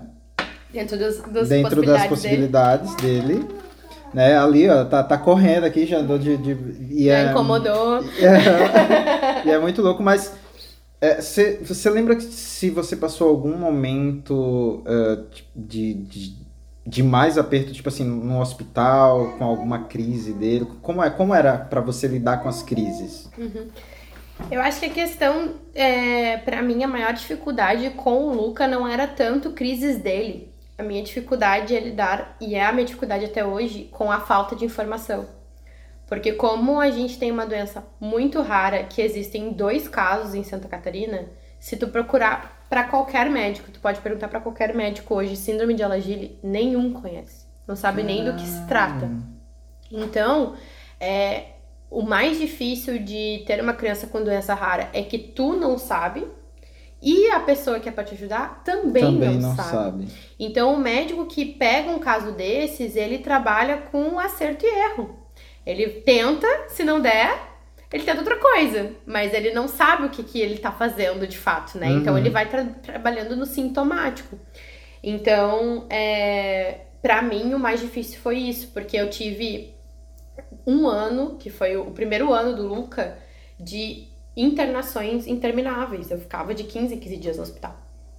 Era 15 dias em casa, 15 dias no hospital, 15 dias em casa, 15 dias no hospital. E o Luca vomitava demais naquela época, ele mamava muito no peito e vomitava muito. E aí eu ficava, cara, não tá certo é uma criança vomitar, tipo, como assim mama vomita e vomita horrores? Não tá normal. Uhum. E eles falavam, não, isso é o alagile. Eu falava, gente. Daí, uhum. tipo, eu pesquisava, não tinha nada a ver com vômito, não tinha nenhuma questão ligada. Mas não, ele tem alagile, porque as pessoas não sabiam. E aí, é... eu era internada porque, como ele vomitava e ele já tinha problema no fígado, que tem dificuldade de absorção, uhum. ele não crescia. Então, eu tinha uma criança de seis meses com 5 quilos, que é o tamanho de uma criança de três meses, meses. máximo. Às vezes é dois, né? Um recém-nascido nasce com quase 5 quilos. Então, eu tinha uma criança totalmente desnutrida. E aí, por um momento, eu me fui colocada na parede dizendo assim: cara, se tu não alimentar teu filho, ele vai morrer. Me foi me dito isso. Mas. Porque durante essa questão toda de vômito, tal, tal, uma das minhas lutas era porque eu amamentava no peito. E eles queriam que eu mudasse por uma forma hidrolisada. E eu achava isso um absurdo. Como assim eu vou tirar do meu peito, que é tudo, para uma criança, para dar uma fórmula? Não faz uhum. sentido para mim, Sim. sabe? E, a, e eles ficavam nessa, não, tu tem que dar a fórmula, tu tem que dar a fórmula. E a gente tentava dar a fórmula e ele rejeitava a fórmula. A única coisa que ele queria era o peito. Ele ficava 30 em 30 minutos grudado no peito dia e noite. E aí. E vomitava dia e noite também. E aí, nisso, é, como eu fui muito resistente na questão da fórmula, a gente até tentou, mas ele não quis. E a gente, tipo, poxa, tá no peito, tá tudo bem. É, chegou o um momento que foi me dito isso. Olha, se a gente não der a fórmula, ele vai morrer. E aí chegou no momento em que eles estavam me questionando como mãe. Eles começaram a questionar se a gente alimentava ele. Caralho! E eles nos internavam para ver se eu alimentava. Como pra gente ter uma noção. Assim, Aham, uhum, já teve tipo semanas que eu fiquei sete dias no hospital sem ter nenhum problema com o Luca. Ele, pra ele ficar dormindo no berço e a galera me ver alimentando, ele. E pesando ele todos os dias só para ter a certeza de que eu alimentava. Gente do céu. Assim. E aí a passagem, tipo, mais é, traumática, que essa é uma que eu tô lidando ainda em terapia, é quando foi a última internação dele, que ele já tava vomitando demais. E aí, é, e daí foi me mencionado isso, que ele ia morrer. E aí disseram assim, é, a gente vai ter que te tirar ele de ti, porque ele não vai tomar mamar na tua, é, mamadeira na tua, no teu colo, porque ele sente o cheiro do teu leite. Então a gente vai levar ele para uma sala e a gente vai dar mamadeira para ele. E eu escutava os gritos dele da sala, tipo, chorando, Nossa. chorando, porque eles estavam tentando socar uma madeira na boca dele. E ele chorava demais, demais, grito, berro, berro no hospital. E eu e com, como mãe. Com o ouvido tapado, chorando horrores, assim. E aí, 15 minutos depois, me entregam e falam assim: é, ele não mama mesmo a mamadeira. Falei, legal, fui tentar botar no peito. Caramba. Luca não aceitava mais peito, não aceitava mais mamadeira. Ele Puta criou um trauma. merda. Ele criou um trauma de comer. Porque ele viu que, tipo, toda vez que ele comia, ele vomitava, era ruim. E além disso, socavam coisas nele. Então ele não quis mais peito, não quis mais nada. Ficamos mais uma semana no hospital e aí, ah, então a gente vai ter que passar uma sonda. E aí foi aí que veio a sonda nasal, que ele foi a primeira sonda que ele colocou. E não aceitou mais, nunca mais, nem peito, nem mamadeira, nem nada. Tipo, aí foi sonda, aí a gente trocou pra sonda gástrica, que é muito mais saudável, e hoje ele ainda segue com a sonda gástrica em função de todo esse cenário. Ah, mas Júlio, o que, que ele tinha? Ele tinha PLV, que é alergia à proteína de leite de vaca, que é uma condição comum, inclusive muito é, comum agora, hoje. Nossa, então, tipo assim, tem a, a síndrome de Alagille e aí tem a, a alergia. Alergia à proteína de leite de vaca. E a gente só foi descobrir que ele tinha alergia à proteína de leite de vaca um ano depois, que ele ainda já estava se alimentando por sonda, que ele vomitou sangue. Então ele estava sendo, tipo, intoxicado pelo próprio leite, inclusive, uhum. que ele uhum. tomava. É, pela fórmula hidrolisada tão um, uh, desejada, uhum. porque ele não ganhava peso, ele continuava vomitando. E aí ele vomitou sangue, a gente foi internado de novo, aí resolveram fazer um teste, um porque daí, como ele fez, vomitou sangue, é, viram que ele tinha uma condição de inflamação do, do estômago, e aí viram que ele tinha PLV. Um ah, ano depois. Um ano depois. Exato. E tipo, isso tudo são erros de diagnóstico, né? E são erros que acontecem, não é comigo, é com todas as hum, mães. Nossa. Então, hoje em dia, a minha dificuldade não é ter um filho com síndrome de Alagille. A minha dificuldade é que eu tenho que ser especialista em Alagille. Porque eu tenho que discutir com o médico todos os dias. Eu, por exemplo, não levo meu filho em posto, hospital. Não levo. Se acontece qualquer coisa com meu filho, eu levo direto no, no hospital infantil e falo, liga pro doutor José Eduardo. Porque qualquer outro médico que atende ele não sabe não o que sabe. fazer. Então eu preciso dessa situação sempre. E eu levo assim, só se eu não sei mesmo, porque geralmente eu sei o que fazer. Mas, porque hoje eu sou PHD em Alagir. Aham. Mas, no geral, assim, é, foi é, dois anos, assim. O primeiro ano foi mais difícil, o segundo ano começou a melhorar as coisas, porque daí eu já tinha mais estudo, já tinha mais acesso. Eu entrei em contato com, uma, com a ONG, né, da Síndrome de Aham. Alagille, que fica nos Estados Unidos hoje. E aí eles começaram a me munir de artigos, Ah, informações e tudo que existia, estudos e tal.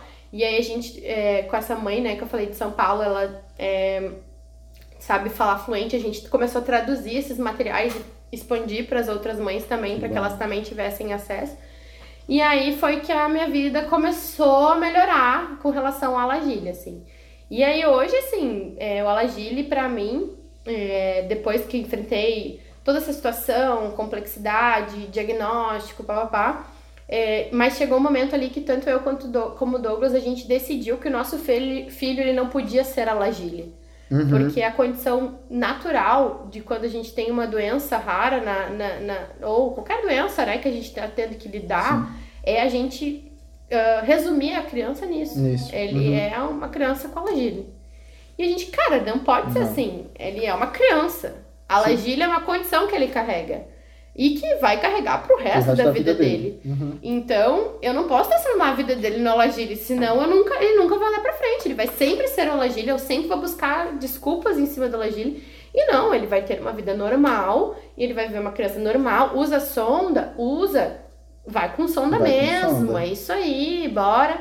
E desde o dia que a gente decidiu isso, a nossa vida, tipo, melhorou muito, assim, porque a gente enfrenta, claro, preconceito até Sim. hoje, é, com muitas coisas. A alimentação é mais. O preconceito é mais com a alimentação integral do que com a lagile. As pessoas não conseguem lidar com o fato de ver uma criança recebendo alimentação via sonda. É muito difícil. Nossa. Então, as pessoas, por exemplo, assim, eu hoje não tenho problema, eu chego em lugares públicos, eu penduro uma sonda e minha vida segue normal. As pessoas ficam chocadas. Elas ficam assustadíssimas. Porque uma coisa é a gente vê um adulto Uhum. né, nessa Usando condição. Outra aham. coisa é a gente vê uma criança. E aí, quando a gente vê uma criança numa condição dessas, a gente já liga com mortalidade. Tá morrendo essa criança, vai morrer Tem uma doença amanhã. contagiosa. Exato. tipo, É, o contagiosa não é tanto, mas é. Cria um, um síncope de pena.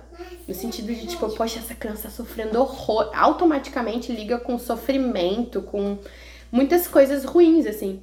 E não, ele tá vivendo ele a tá vida vivendo- dele No- Gente, vocês legalzão. precisam conhecer o Luca. O Luca é a melhor pessoa. Sério mesmo. E aí tu, e o Luca é a pessoa que tu fala assim, Luca, a gente vai tomar mamar. Ele se deita no primeiro lugar que tem, a gente pendura uma sonda e a vida dele segue normalzão. Então, tipo assim, é, para ele é uma condição natural, porque ele usa sempre desde pequeno. Então, Uhum.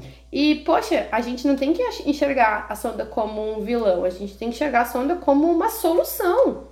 Porque Sim. Houve sim um problema de diagnóstico e tudo mais, que inclusive falei que estava lidando em terapia, não é por conta da sonda. O meu problema não é de ter, de ter que lidar com a sonda, pra mim é sonda. Uhum. A sonda pra mim é alimenta meu filho, mantém ele nutrido e vivo. Fim. Isso é o que importa. É o que importa. Mas o que eu me levo pra terapia é que eu me culpo por não ter sido mais é, resistente. De tipo, não vai ter Como assim? Tu suportou tudo isso? Tu foi resistente mas, pra caralho. Mas a mãe, galera, ela carrega sempre essa questão. Então, tipo assim, eu, eu, hoje eu, eu já consigo me humanizar, enxergar que, tipo assim, eu aprendi muito da questão de era o que estava sendo possível pra mim naquele momento, né?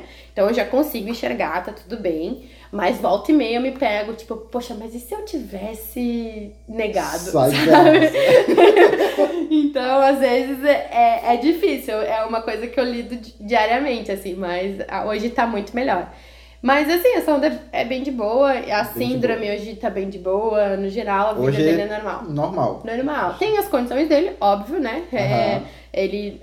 Criança normal não é normal, porque tem Sim. suas particularidades. Mas ele vive uma vida normal, brinca, corre, se diverte. Como é que você imagina ele daqui a alguns anos numa escola? Você acha que ele vai passar por aquilo que a gente passou na escola? Tipo, sofrer bullying, essas coisas? Ou você acha que. Vai. Inclusive, isso é uma coisa Mas que você me vai preparar preocupa. ele ou. Vou. É, isso é uma coisa que me preocupa porque hoje ele não entende e ele já Uhum. sofre. Então, por exemplo, assim, é, quer ver, quer um teste AB de sonda, é tu levar o Luca pra praia com a sonda na barriga todo mundo começa a olhar, as pessoas começam a ter curiosidade, as crianças começam a se perguntar porque não sabem o que é aquilo. Uhum. E aí começa, mãe, o que é aquilo? Aquele sabe? Uhum. De, de baixinho. Então, isso são coisas que ele vai ter que aprender a lidar, como eu lido hoje. Hoje, uhum. por exemplo, é, até as minhas amigas falam, cara, quando começa esse xixi, eu fico muito mal, porque, tipo, as pessoas ficam se colocando no meu lugar, no sentido de, poxa, como que ela tá com as pessoas falando do filho dela, sabe? Só que eu é. Foda-se vai pessoas. Né? Não, não, eu não penso em foda-se. Eu penso que a gente é, não tem acesso a essa é. naturalidade. Então, eu também não tinha acesso. Eu fui ter acesso com um filho com doença rara. Mas até então não era uma coisa comum eu ver na rua uma criança tomando uma mamá pela sonda. E, inclusive, Sim. eu era a mãe que talvez se eu visse, eu iria ficar curiosa, eu iria me perguntar, eu iria ficar com pena. Então, essa foi uma condição que me foi imposta e que hoje eu ajo com naturalidade porque eu vivo né? isso. Né? Uhum. Mas isso não é uma coisa que as pessoas vivem. Então, é natural que as pessoas tenham é, dificuldade de lidar com o novo. É, eu acho que o meu papel como mulher, mãe e pessoa que enfrenta essa realidade é trazer naturalidade para esse processo. Uhum. Então, quando as pessoas se sentem curiosas, quando elas ficam nesse titi, eu faço questão de falar. Ele usa uma sonda porque ele tem uma dificuldade de alimentação e explicar para elas do que, que se trata. As crianças também que têm curiosidade, eu paro e explico, porque é assim que a gente vai combater o preconceito. Quando a gente começa a naturalizar esse processo. Se a gente deixar o tititi acontecer e finge que não, não, não vê e fica se sentindo desconfortável, a gente só tá dando mais munição para isso continuar acontecendo. Então, é, quanto mais informação a gente levar, vai ser bom. O que, que eu tenho que preparar ele? Que a, hoje eu, como mãe, enfrento, por exemplo, uma passagem da escola dele recentemente.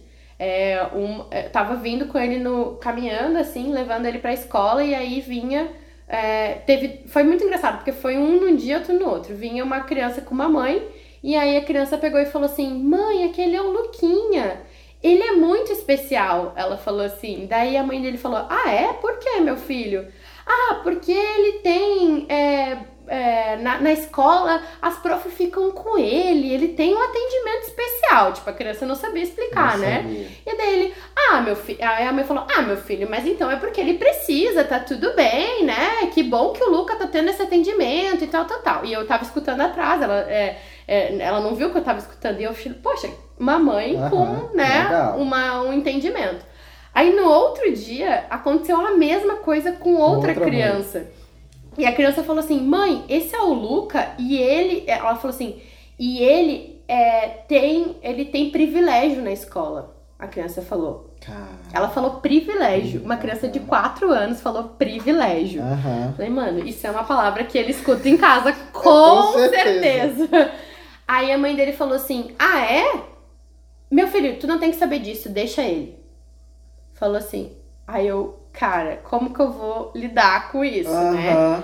Aí peguei, larguei o Luca na escola, nisso, é, na saída, falei, poxa, como é que é teu nome dela? Ah, meu nome é, sei lá, André.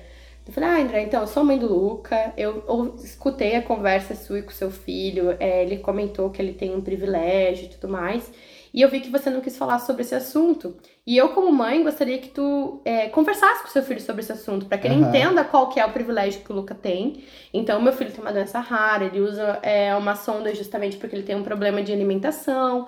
Ele não tem nenhum problema em relação à convivência ali com as crianças, mas ele precisa desse atendimento especial por causa da sonda. Então, eu gostaria que tu explicasse pro teu filho sobre isso, para que ele entenda, para que fique claro uhum. para ele, né?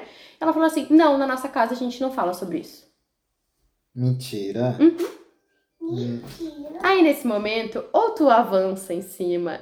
Caralho, como assim? E tipo, fica puta e briga. Ou tu te coloca numa posição de, poxa, não alcançou ainda. E aí, e aí é isso que eu tenho que preparar meu filho. Ele não vai encontrar 100% das pessoas que estão preparadas para falar sobre isso. Caralho. Entende? Então, e ele vai se deparar, na verdade, hoje no Brasil que a gente vive, com muito mais pessoas desinformadas do que com pessoas informadas, né? Então, eu preciso preparar ele para é, conseguir entender e compreender essas pessoas e não se colocar nesse lugar de ah, eu não sou tão bom, eu tenho realmente uma questão, Uhum. então para não se não deixar se abater por Sim. essas pessoas, então eu vou ter que preparar. E até mesmo ele não, não se culpar, né? No futuro de, ah, como assim? Eu fui uma criança privilegiada? Não. Isso. Ou como assim eu tenho uma condição tenho uma condição especial? especial. Tipo, É, os, sabe? meus, os meus coleguinhas falam que eu sou especial, que eu sou. Isso. Porque é, é o que eu imagino que ele vai, vai ouvir, né? Uhum. Tipo, Claro. porque a, a gente veio de uma geração que era normal fazer bullying na escola, né? Porque nós, eu sofri bullying pra caralho. Eu também. Então, é, é- é o que eu imagino que ele vai ouvir no futuro. Mas eu espero que ele não ouça, né? Porque eu, eu- acredito que, a, Que até lá eles que vão até lá a geração, é, a geração mude. É porque assim, eu acho que a minha grande esperança está nas nossas crianças. Porque as nossas Sim. crianças, elas já vêm com uma, com uma carga, né, de informação muito maior do que a gente teve, né? Então a minha esperança é que essas crianças vão começar a questionar os seus pais, Aham. sabe? De é, até os pais mais fechados de não, mas isso não é legal, porque, né, tem mais acesso. Então, a minha esperança é essa. Sim. Mas eu, como mãe, me preocupo bastante com relação a isso, do desenvolvimento dele, dos preconceitos que ele vai é, escutar. É, mesmo ele não sendo uma criança com questões intelectuais, né, de, no sentido de ter dificuldades intelectuais, de ser deficiente, enfim, ele sofre já capacitismo. Então, por exemplo, com Ah, quatro anos, coitadinho. nem isso, foi pior do que isso. Com quatro anos ele foi, ele, ele vai pra escola e ele é muito inteligente, ele sabe ler já com quatro anos, então ele tem muitas coisas assim. E aí quando ele externa essa inteligência dele, as pessoas se chocam como se ele não fosse capaz. Entendeu? Tipo, Hum, Meu Deus, ele tá fazendo isso. Como Sim, assim? ele tá fazendo isso porque ele é uma criança normal, ele tá se desenvolvendo dentro do ritmo dele, então sim, ele vai fazer isso, tá tudo bem. Mas, tipo, meu Deus, tu viu? Ele conseguiu fazer isso, sendo que ele tem aula, sabe? Aham. Tipo, e ele vai enfrentar isso o tempo todo, as pessoas falando que ele não é capaz, que ele não vai conseguir alcançar, que ele tem um tamanho diferente, porque ele é menor que as crianças Uhum. da idade dele. Então, ele vai enfrentar isso e eu vou ter que prepará-lo como mãe. Eu acho que, assim, um ponto positivo pra mim como mãe é que eu já consegui lidar com isso. Então, hoje eu escuto muito das mães que eu converso, que é, nossa, como tu trabalha, tu lida com leveza a questão da doença do Luca, como tu consegue trazer uma vida tão normal apesar do teu problema, né? E uma das minhas lutas principais, que o meu sonho de vida é abrir uma ONG, porém eu tô sem tempo, porque eu faço muitas coisas. Uhum. Mas o meu sonho de vida é abrir uma ONG da Síndrome de Alagiri para mostrar para as mães que os filhos precisam ser mais do que isso e que tá tudo bem, que dá para viver e que, né, tá tudo certo, é só seguir dentro dos, dos seus das suas particularidades, mas que vai dar certo no final e dá para viver normal assim também. Porque o normal é uma palavra muito difícil, porque o Aham. seu normal não é o meu normal. Sim. Dentro da tua realidade é teu normal. Pra mim é o meu normal. Uhum. Então o meu normal é ele. Ele é normal pra mim. Sim. Talvez ele não seja normal pra outras pessoas, mas pra mim ele é normal. Então, é, é- essa palavra a gente tem que começar a desconstruir. Criança normal, a gente fica. E isso não é o Luca que sofre. Eu vejo, tipo, crianças que têm crescimentos naturais. Ah, mas o meu filho falou com 11 meses. O meu falou com. Não, dois anos ele não fala. Não, ele não fala, moça. Porque cada, ser Cada um tem humano o seu tempo de seu aprendizado. tempo. Tá tudo bem, gente. Vai dar tudo certo no final. Sim. É só lidar, vai dar tudo bem. Então, acho que é isso, assim. E aí, voltando só na tua pergunta sobre a questão da passagem do hospital, né? De se teve momentos importantes do hospital. O que me transformou na mãe que eu sou hoje e de enxergar o Alagile dessa forma foi a minha vivência em hospital. Porque quando eu passei esse tempo todo de internação, ele, eu vi muitas histórias. E muitas histórias muito complexas. De crianças em cadeira de rodas que não se mexiam, que não falavam, que só mexiam o olho. E a gente pensa, putz, que dó, né? E aí eu vi essa mãe guerreira, feliz, sorrindo, ah, ah, ficando feliz com os pequenos avanços. E eu ficava pensando, cara, se ela consegue encontrar felicidade nessa realidade que pra mim é tão distante, como que eu que tô com meu filho agora, correndo de um Aham. lado pro outro, rindo, vou achar que tá ruim? Porque ele tem uma sonda? Sim. Sabe? Então, assim, eu comecei a me, me deparar com muitas realidades, com é, mães com crianças que estavam morrendo, com mães que, é, que viveram milagres. Eu, eu vi muitas realidades, assim, aí eu vi, cara, no fim das contas é sobre como tu, como tu escolhe lidar com isso. Uhum. No fim das contas, não é sobre como você lida, é sobre como você acorda de manhã e você decide Isso. como vai ser a sua Escolhe. vida Uhum. né? Então, é, eu tenho tatuado, né, o Feliz Dia de Hoje, que é o meu mantra, porque todo dia de manhã, quando eu tô muito triste, eu penso, cara, hoje vai ser um dia muito feliz. Porque quem faz as felicidades sou eu, não é mais ninguém. Ah, Júlia, mas tu nunca fica triste? Não, eu fico, fico triste pra caramba. Tem vezes que eu entro numa depressão profunda, fico uma semana surtando a cabeça, cheia de noia, E tá tudo bem. tá tudo bem. Mas o importante é que tem um belo dia que eu acordo e penso, hoje vai ser um dia feliz. É. Vai E é tudo sempre depois do dia que teve Que a. teve é, triste, aham, né? aham. Então, é, é muito louco É isso. bem isso. Então, assim, é, é, eu brinco que o maior. Tem uma, uma passagem de um pensador brasileiro, que é o Mundo Bita. Quem Mundo conhece? O Bita. Mundo Bita é um grande pensador brasileiro. O Mundo Bita tem uma música que fala assim: Eu não posso escolher o que eu sinto, mas eu posso escolher o que fazer. É verdade.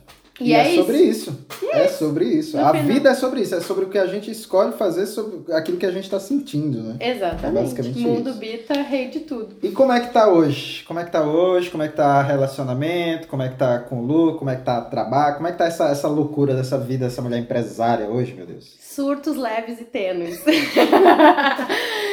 Nossa, a vida da Júlia empresária, relacionamento Luca tá tudo uma loucura, mas tá dando tudo certo, graças a Deus. É, hoje eu e o pai do Luca não estamos mais juntos, né? A gente é, terminou o nosso relacionamento faz dois anos.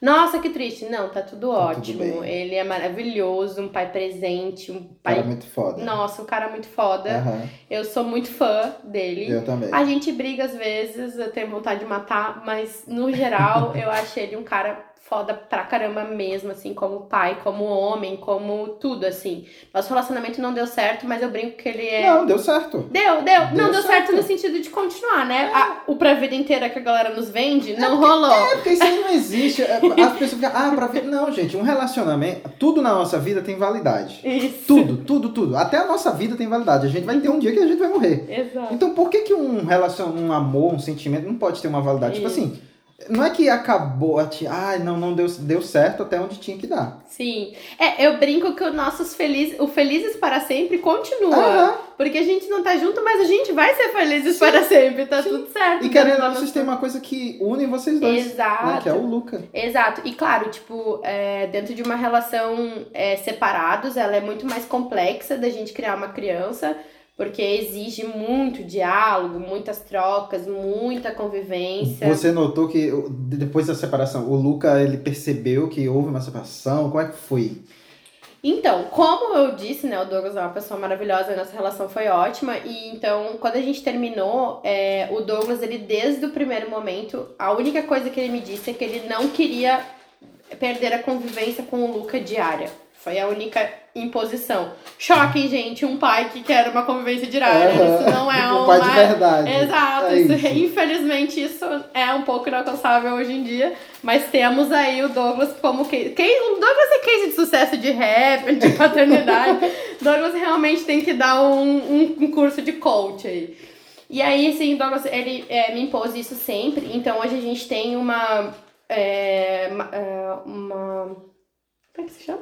Uma relação? Não, não, quando separa e tem a. Guarda, Guarda. compartilhada. Isso, guarda compartilhada. A gente tem uma guarda compartilhada um pra um. Então é um dia pra um, um dia pra outro. Um dia pra um, um dia pra outro. Então o Luca, ele nunca deixou de conviver com o pai, porque ele convive com o pai todos os dias, né? É, é, porque quando ele tá comigo, que ele dorme comigo, ele passou a manhã com o pai. E daí quando ele dorme ah, comigo, que ele passou a manhã comigo, ele à noite encontra o Encontra. pai. Então todos os dias ele encontra o pai. Então ele, no começo, ele só ficou um pouco confuso com a questão de ter duas casas, no sentido Uhum. de casa do papai, casa da mamãe, o que que rolou aqui. Aham. Mas como não quebrou essa convivência e quebrou muito pouco a nossa rotina, porque a gente tinha também essa rotina bastante em casa, né? O Douglas chegava tarde, então tinha, tinha bastante. Não quebrou muito, então ele não sentiu tanto essa separação. Para ele foi bem tranquilo, assim. No início ele ficou um pouco estressado, um pouco confuso, mas depois foi, seguiu. É, hoje ele já espera, ele sabe qual dia que o pai vem, que horas vem, então às vezes ele tá dormindo, tipo, o Douglas chega tarde, né, chega às 11h30, às vezes ele tá 10 horas, ele já tá dormindo, bate 11, ele já ele tá acordado. Pra... E ele já acorda aqui, papai, o papai tá chegando, ele sabe exatamente, sabe. assim, é, é bem louco isso. Legal. E aí é isso, a minha relação com o Douglas é ótima. Claro, gente, a gente não tem uma vida de margarina, né? A gente briga, a gente tem estresse, realinhamento, realinhamento, vontade de matar, às vezes acho que.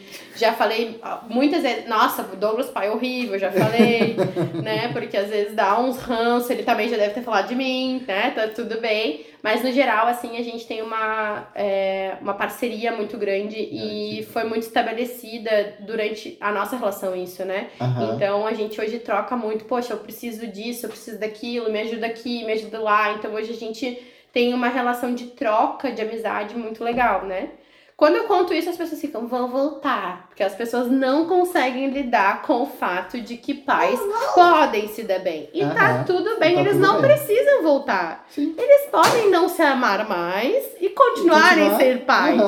Mas a sociedade não tá pronta para falar sobre isso. Então eu escuto muito sobre, ah, mas ele ainda gosta de ti. Ou, ah, você ainda gosta dele. Ah, mas não tem chance de voltar. Não, não é, a questão não é sobre voltar. A questão é que não importa qual relação a gente tiver. A gente tem filho. Tem filho. Uhum. E vamos ser pai e mãe. Até a morte se a gente for divorciado, casado com outra pessoa, no, sei lá, fui pro. virei gay, virei lésbica, qualquer situação, a gente vai continuar, vai continuar. sendo uhum. pai e mãe louca. E tá tudo bem. E tá tudo bem, é isso aí. Tá, agora então vamos sair da maternidade, que já, já você já mostrou que é uma mãe muito foda, né? Como foi que surgiu essa ideia de você abrir essa empresa? Vixe, vamos então, lá. vamos lá. Vamos para a Júlia empresária. Júlia empresária. A Júlia, é, eu sou, trabalhei com vendas né, praticamente a minha vida inteira no ramo de tecnologia. Eu tive uma é uma situação de da Exact, né, que foi onde eu trabalhei como implementadora, foi minha primeira experiência com implementação. E para mim foi muito legal trabalhar com implementação porque me deu um know-how assim de conseguir pegar processos de empresa é, que não, não estão bem estabelecidos e criar um processo, né? Uhum. Pra quem não conhece, Exact Sales é uma empresa. Eu vou fazer o merchan, Exact Sales, depois deposita meus royalties. Aí, então. É, é, Exact é uma empresa de pré-vendas que tem né, uma ferramenta de pré-vendas para prospecção de clientes e o meu trabalho era basicamente criar o processo, o filtro, né? E, e treinar essas pessoas. Então, foi muito importante essa passagem na, na Exact para conseguir ver vários cenários diferentes, trabalhar com um cara que vende Bíblia, Uhum. Né? E trabalhar com um cara que tem uma mega empresa com um produto super complexo e conseguir fazer um processo para cada um deles. Então me deu um, um know-how muito grande. E aí, quando eu fui para a Clip Escola, eu comecei a trabalhar com escolas. E aí eu me vi completamente perdida na parte comercial. Embora eu já estivesse trabalhando, é, sei lá, oito anos com comercial, quando eu cheguei na Clip Escola, eu pensei, eu não sei nada. E não é por causa que eu não sabia nada de vendas, é porque trabalhar com escola é diferente. É muito diferente, porque escola não se enxerga como empresa, escola se enxerga quase como uma ONG. A gente fala com a tia que cuida das crianças, e essa tia não tem nenhum alcance de tecnologia, e aí tu tem que explicar para ela sobre como uma ferramenta funciona. Então é como eu explicar pro Luca como uhum. uma ferramenta funciona. Tu fala com a freira, tu fala com o padre, tu fala com pessoas assim, é, numa estrutura muito maluca e inalcançável num mundo que eu nunca tinha enxergado. E aí, quando eu cheguei lá, eu aprendi demais dessa empresa e comecei a ver o mundo de escolas.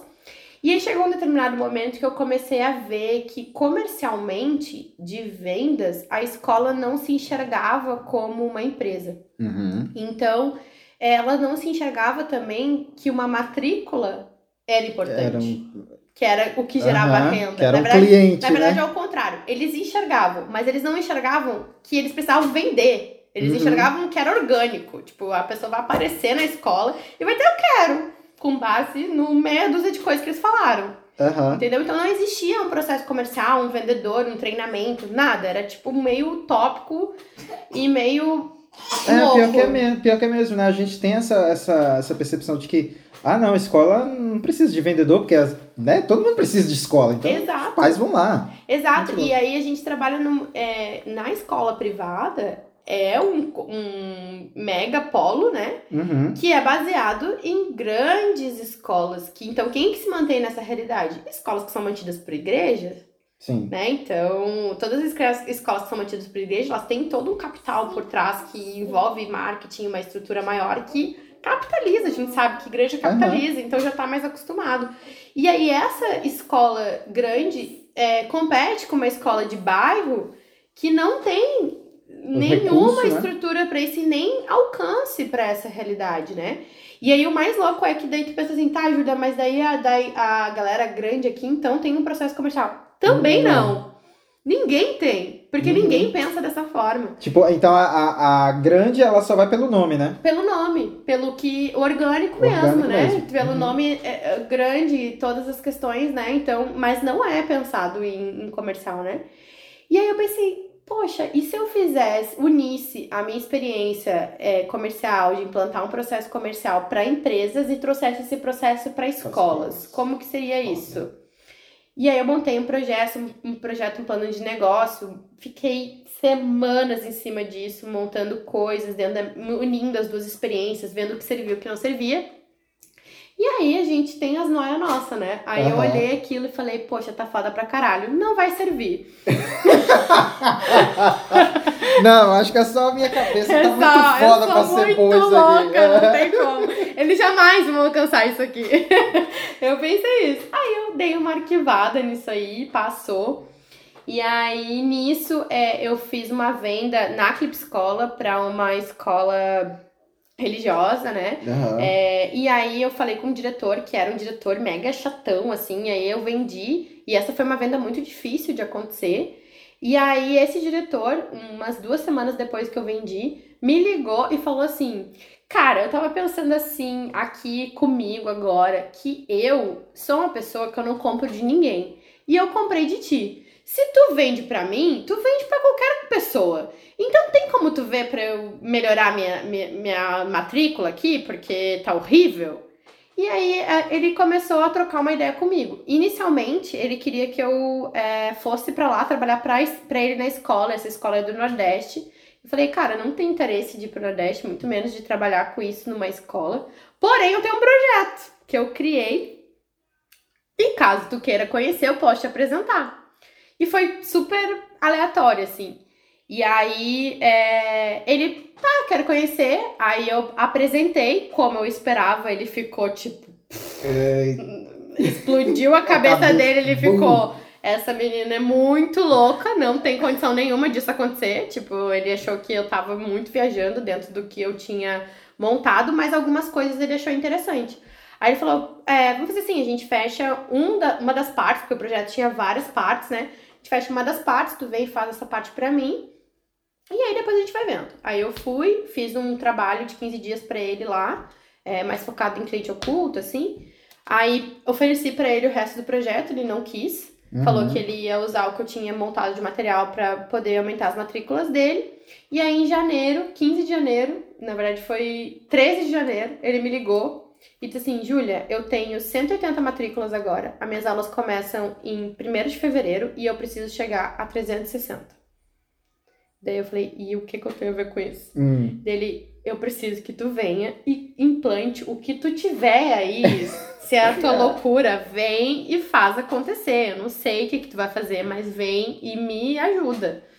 E aí ele comprou a passagem, eu fui pro Nordeste, cheguei lá, sem saber se isso ia funcionar, porque tudo tinha. Eu nunca tinha é, feito numa Aham. escola, tava tudo na minha cabeça. E aí, em resumo, a gente atingiu a meta em 15 dias. Que foda! Foi uma loucuragem, assim, bem louco. A gente atingiu a meta, todo mundo comemorou, foi muito legal. E aí esse, esse cara falou, cara, eu vou apostar no teu projeto. Eu quero agora que tu faça o teu projeto inteiro na minha escola. É, para que tu faça esse teu desenvolvimento de trabalho. E eu não tinha CNPJ, A- é, essa, esses trabalhos que eu fiz pra ele foram no CNPJ do meu pai, que meu pai tinha uma empresa, eu tirei nota no CNPJ dele pra conseguir fazer.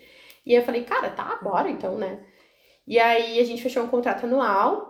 É, eu tô com essa escola já fazem três anos, né? E aí no segundo ano, eles nunca.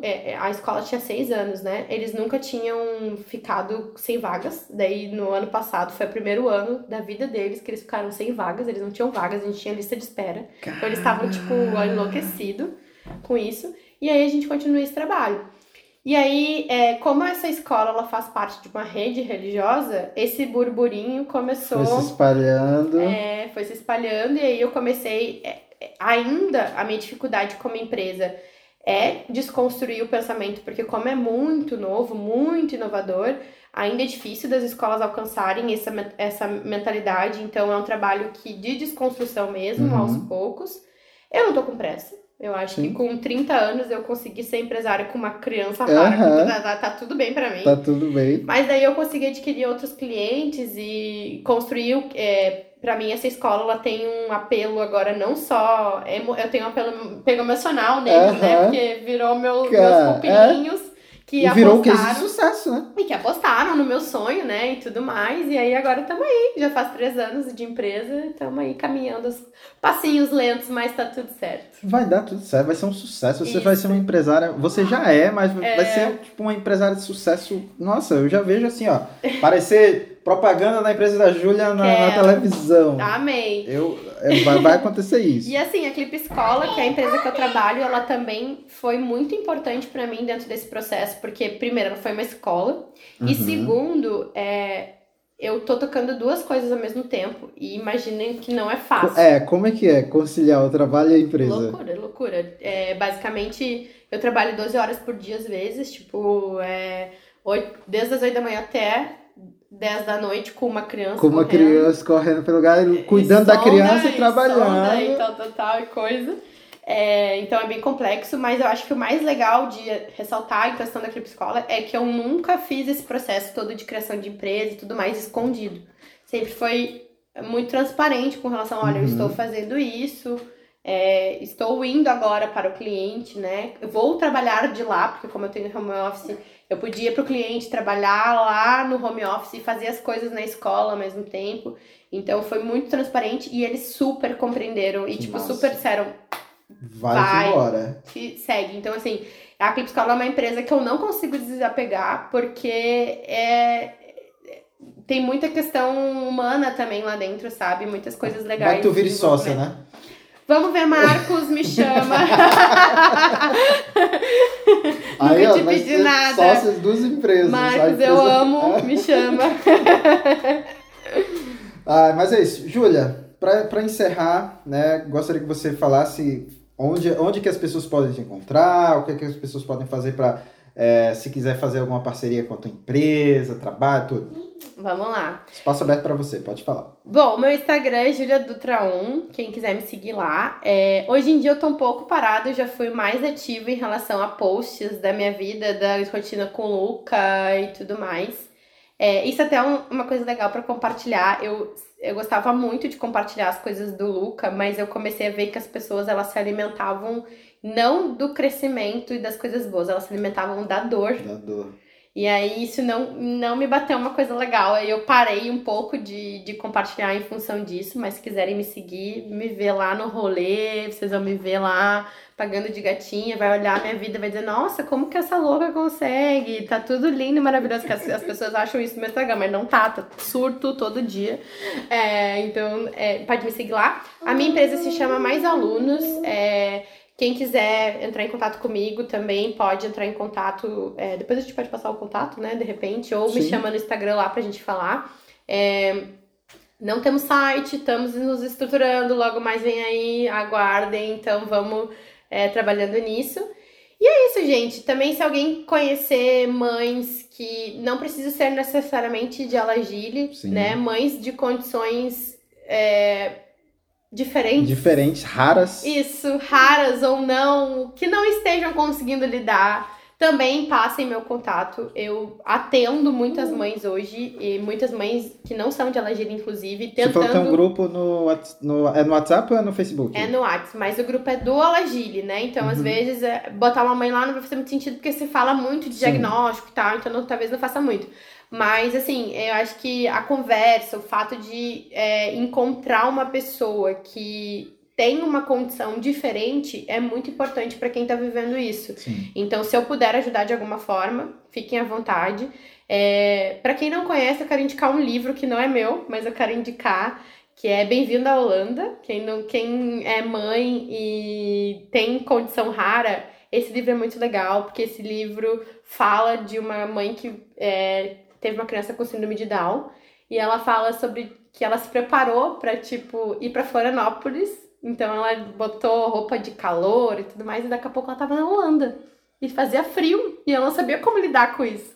Então ah. isso é, contextualiza bem o que a gente uhum. vive com uma maternidade e um diagnóstico, né? A gente tá toda preparada para um para uma situação e daqui a pouco Muda desmorona, tudo. a gente uhum. não tá preparado para aquela outra. Então, leiam esse livro e conversem comigo caso vocês precisem, porque eu também tenho aí meus pensamentos de vida e de coisas, se eu puder ajudar, estarei disponível. Não, você vai ajudar sempre. Júlia, muito obrigado Obrigada. por esse bate-papo. Cinco horas de bate-papo. Mas é isso, é isso. Esse, esse é o objetivo do, do, do podcast, né? Eu, quando eu tive a ideia é, foi, é porque, né, eu tenho também uma história também, né? Claro. Né? Conhecemos maravilhosos, uhum. inclusive. E, tipo assim, pô, o que, é que eu posso fazer para ajudar outras pessoas que estão passando por uma situação que eu já passei, que, tipo... Aí tive a ideia de, ah, por que não abro um podcast para que eu convide pessoas... Eu conto a minha história primeiro, mas depois eu convide pessoas para contar as suas histórias, porque eu acredito muito que através da, da nossa história a gente consegue ajudar outras pessoas, né? Porque é, quantas mães não vão passar né, pelo que você já passou e vão ouvir esse podcast e vão dizer, putz, eu acho que eu vou fazer igual essa mãe fez, sabe? Vou atrás, vou atrás de conhecimento, vou, vou correr atrás. Então, eu acho que o nosso, a nossa história tem muito a, a, a ensinar as pessoas. Exato. E esse é o objetivo pessoal do podcast. Então, se você, ouvinte, tenha tá preparado, né? Tenha vontade de que querer que as pessoas conheçam a sua história, conheçam a sua história de vida, porque realmente isso aqui é uma história de vida, não é um tema, eu não aqui é, é justa, Não, 100%. É 100% a conversa é dentro da história da pessoa. Então, é, eu tô aberto, vocês podem mandar mensagem também lá no Instagram, no arroba Anderson Valci, é, ou lá no LinkedIn também. Uh, e vai ser um prazer receber você para contar a sua história, para que essa, a sua história ela possa inspirar outras pessoas, né? Então, eu acho que é, esse é o propósito desse, desse podcast. Pessoal, chegamos ao fim de mais um episódio. Foi um episódio maravilhoso, né? Com essa pessoa incrível, essa pessoa maravilhosa. Uh, e uh, eu gostaria muito de, de ter outras histórias, então se você tem interesse, manda mensagem para mim. Uh, muito obrigado pela atenção de vocês e esse foi mais um episódio do Oracast, o podcast da vida real. Muito obrigado e até o próximo episódio. Tchau, tchau.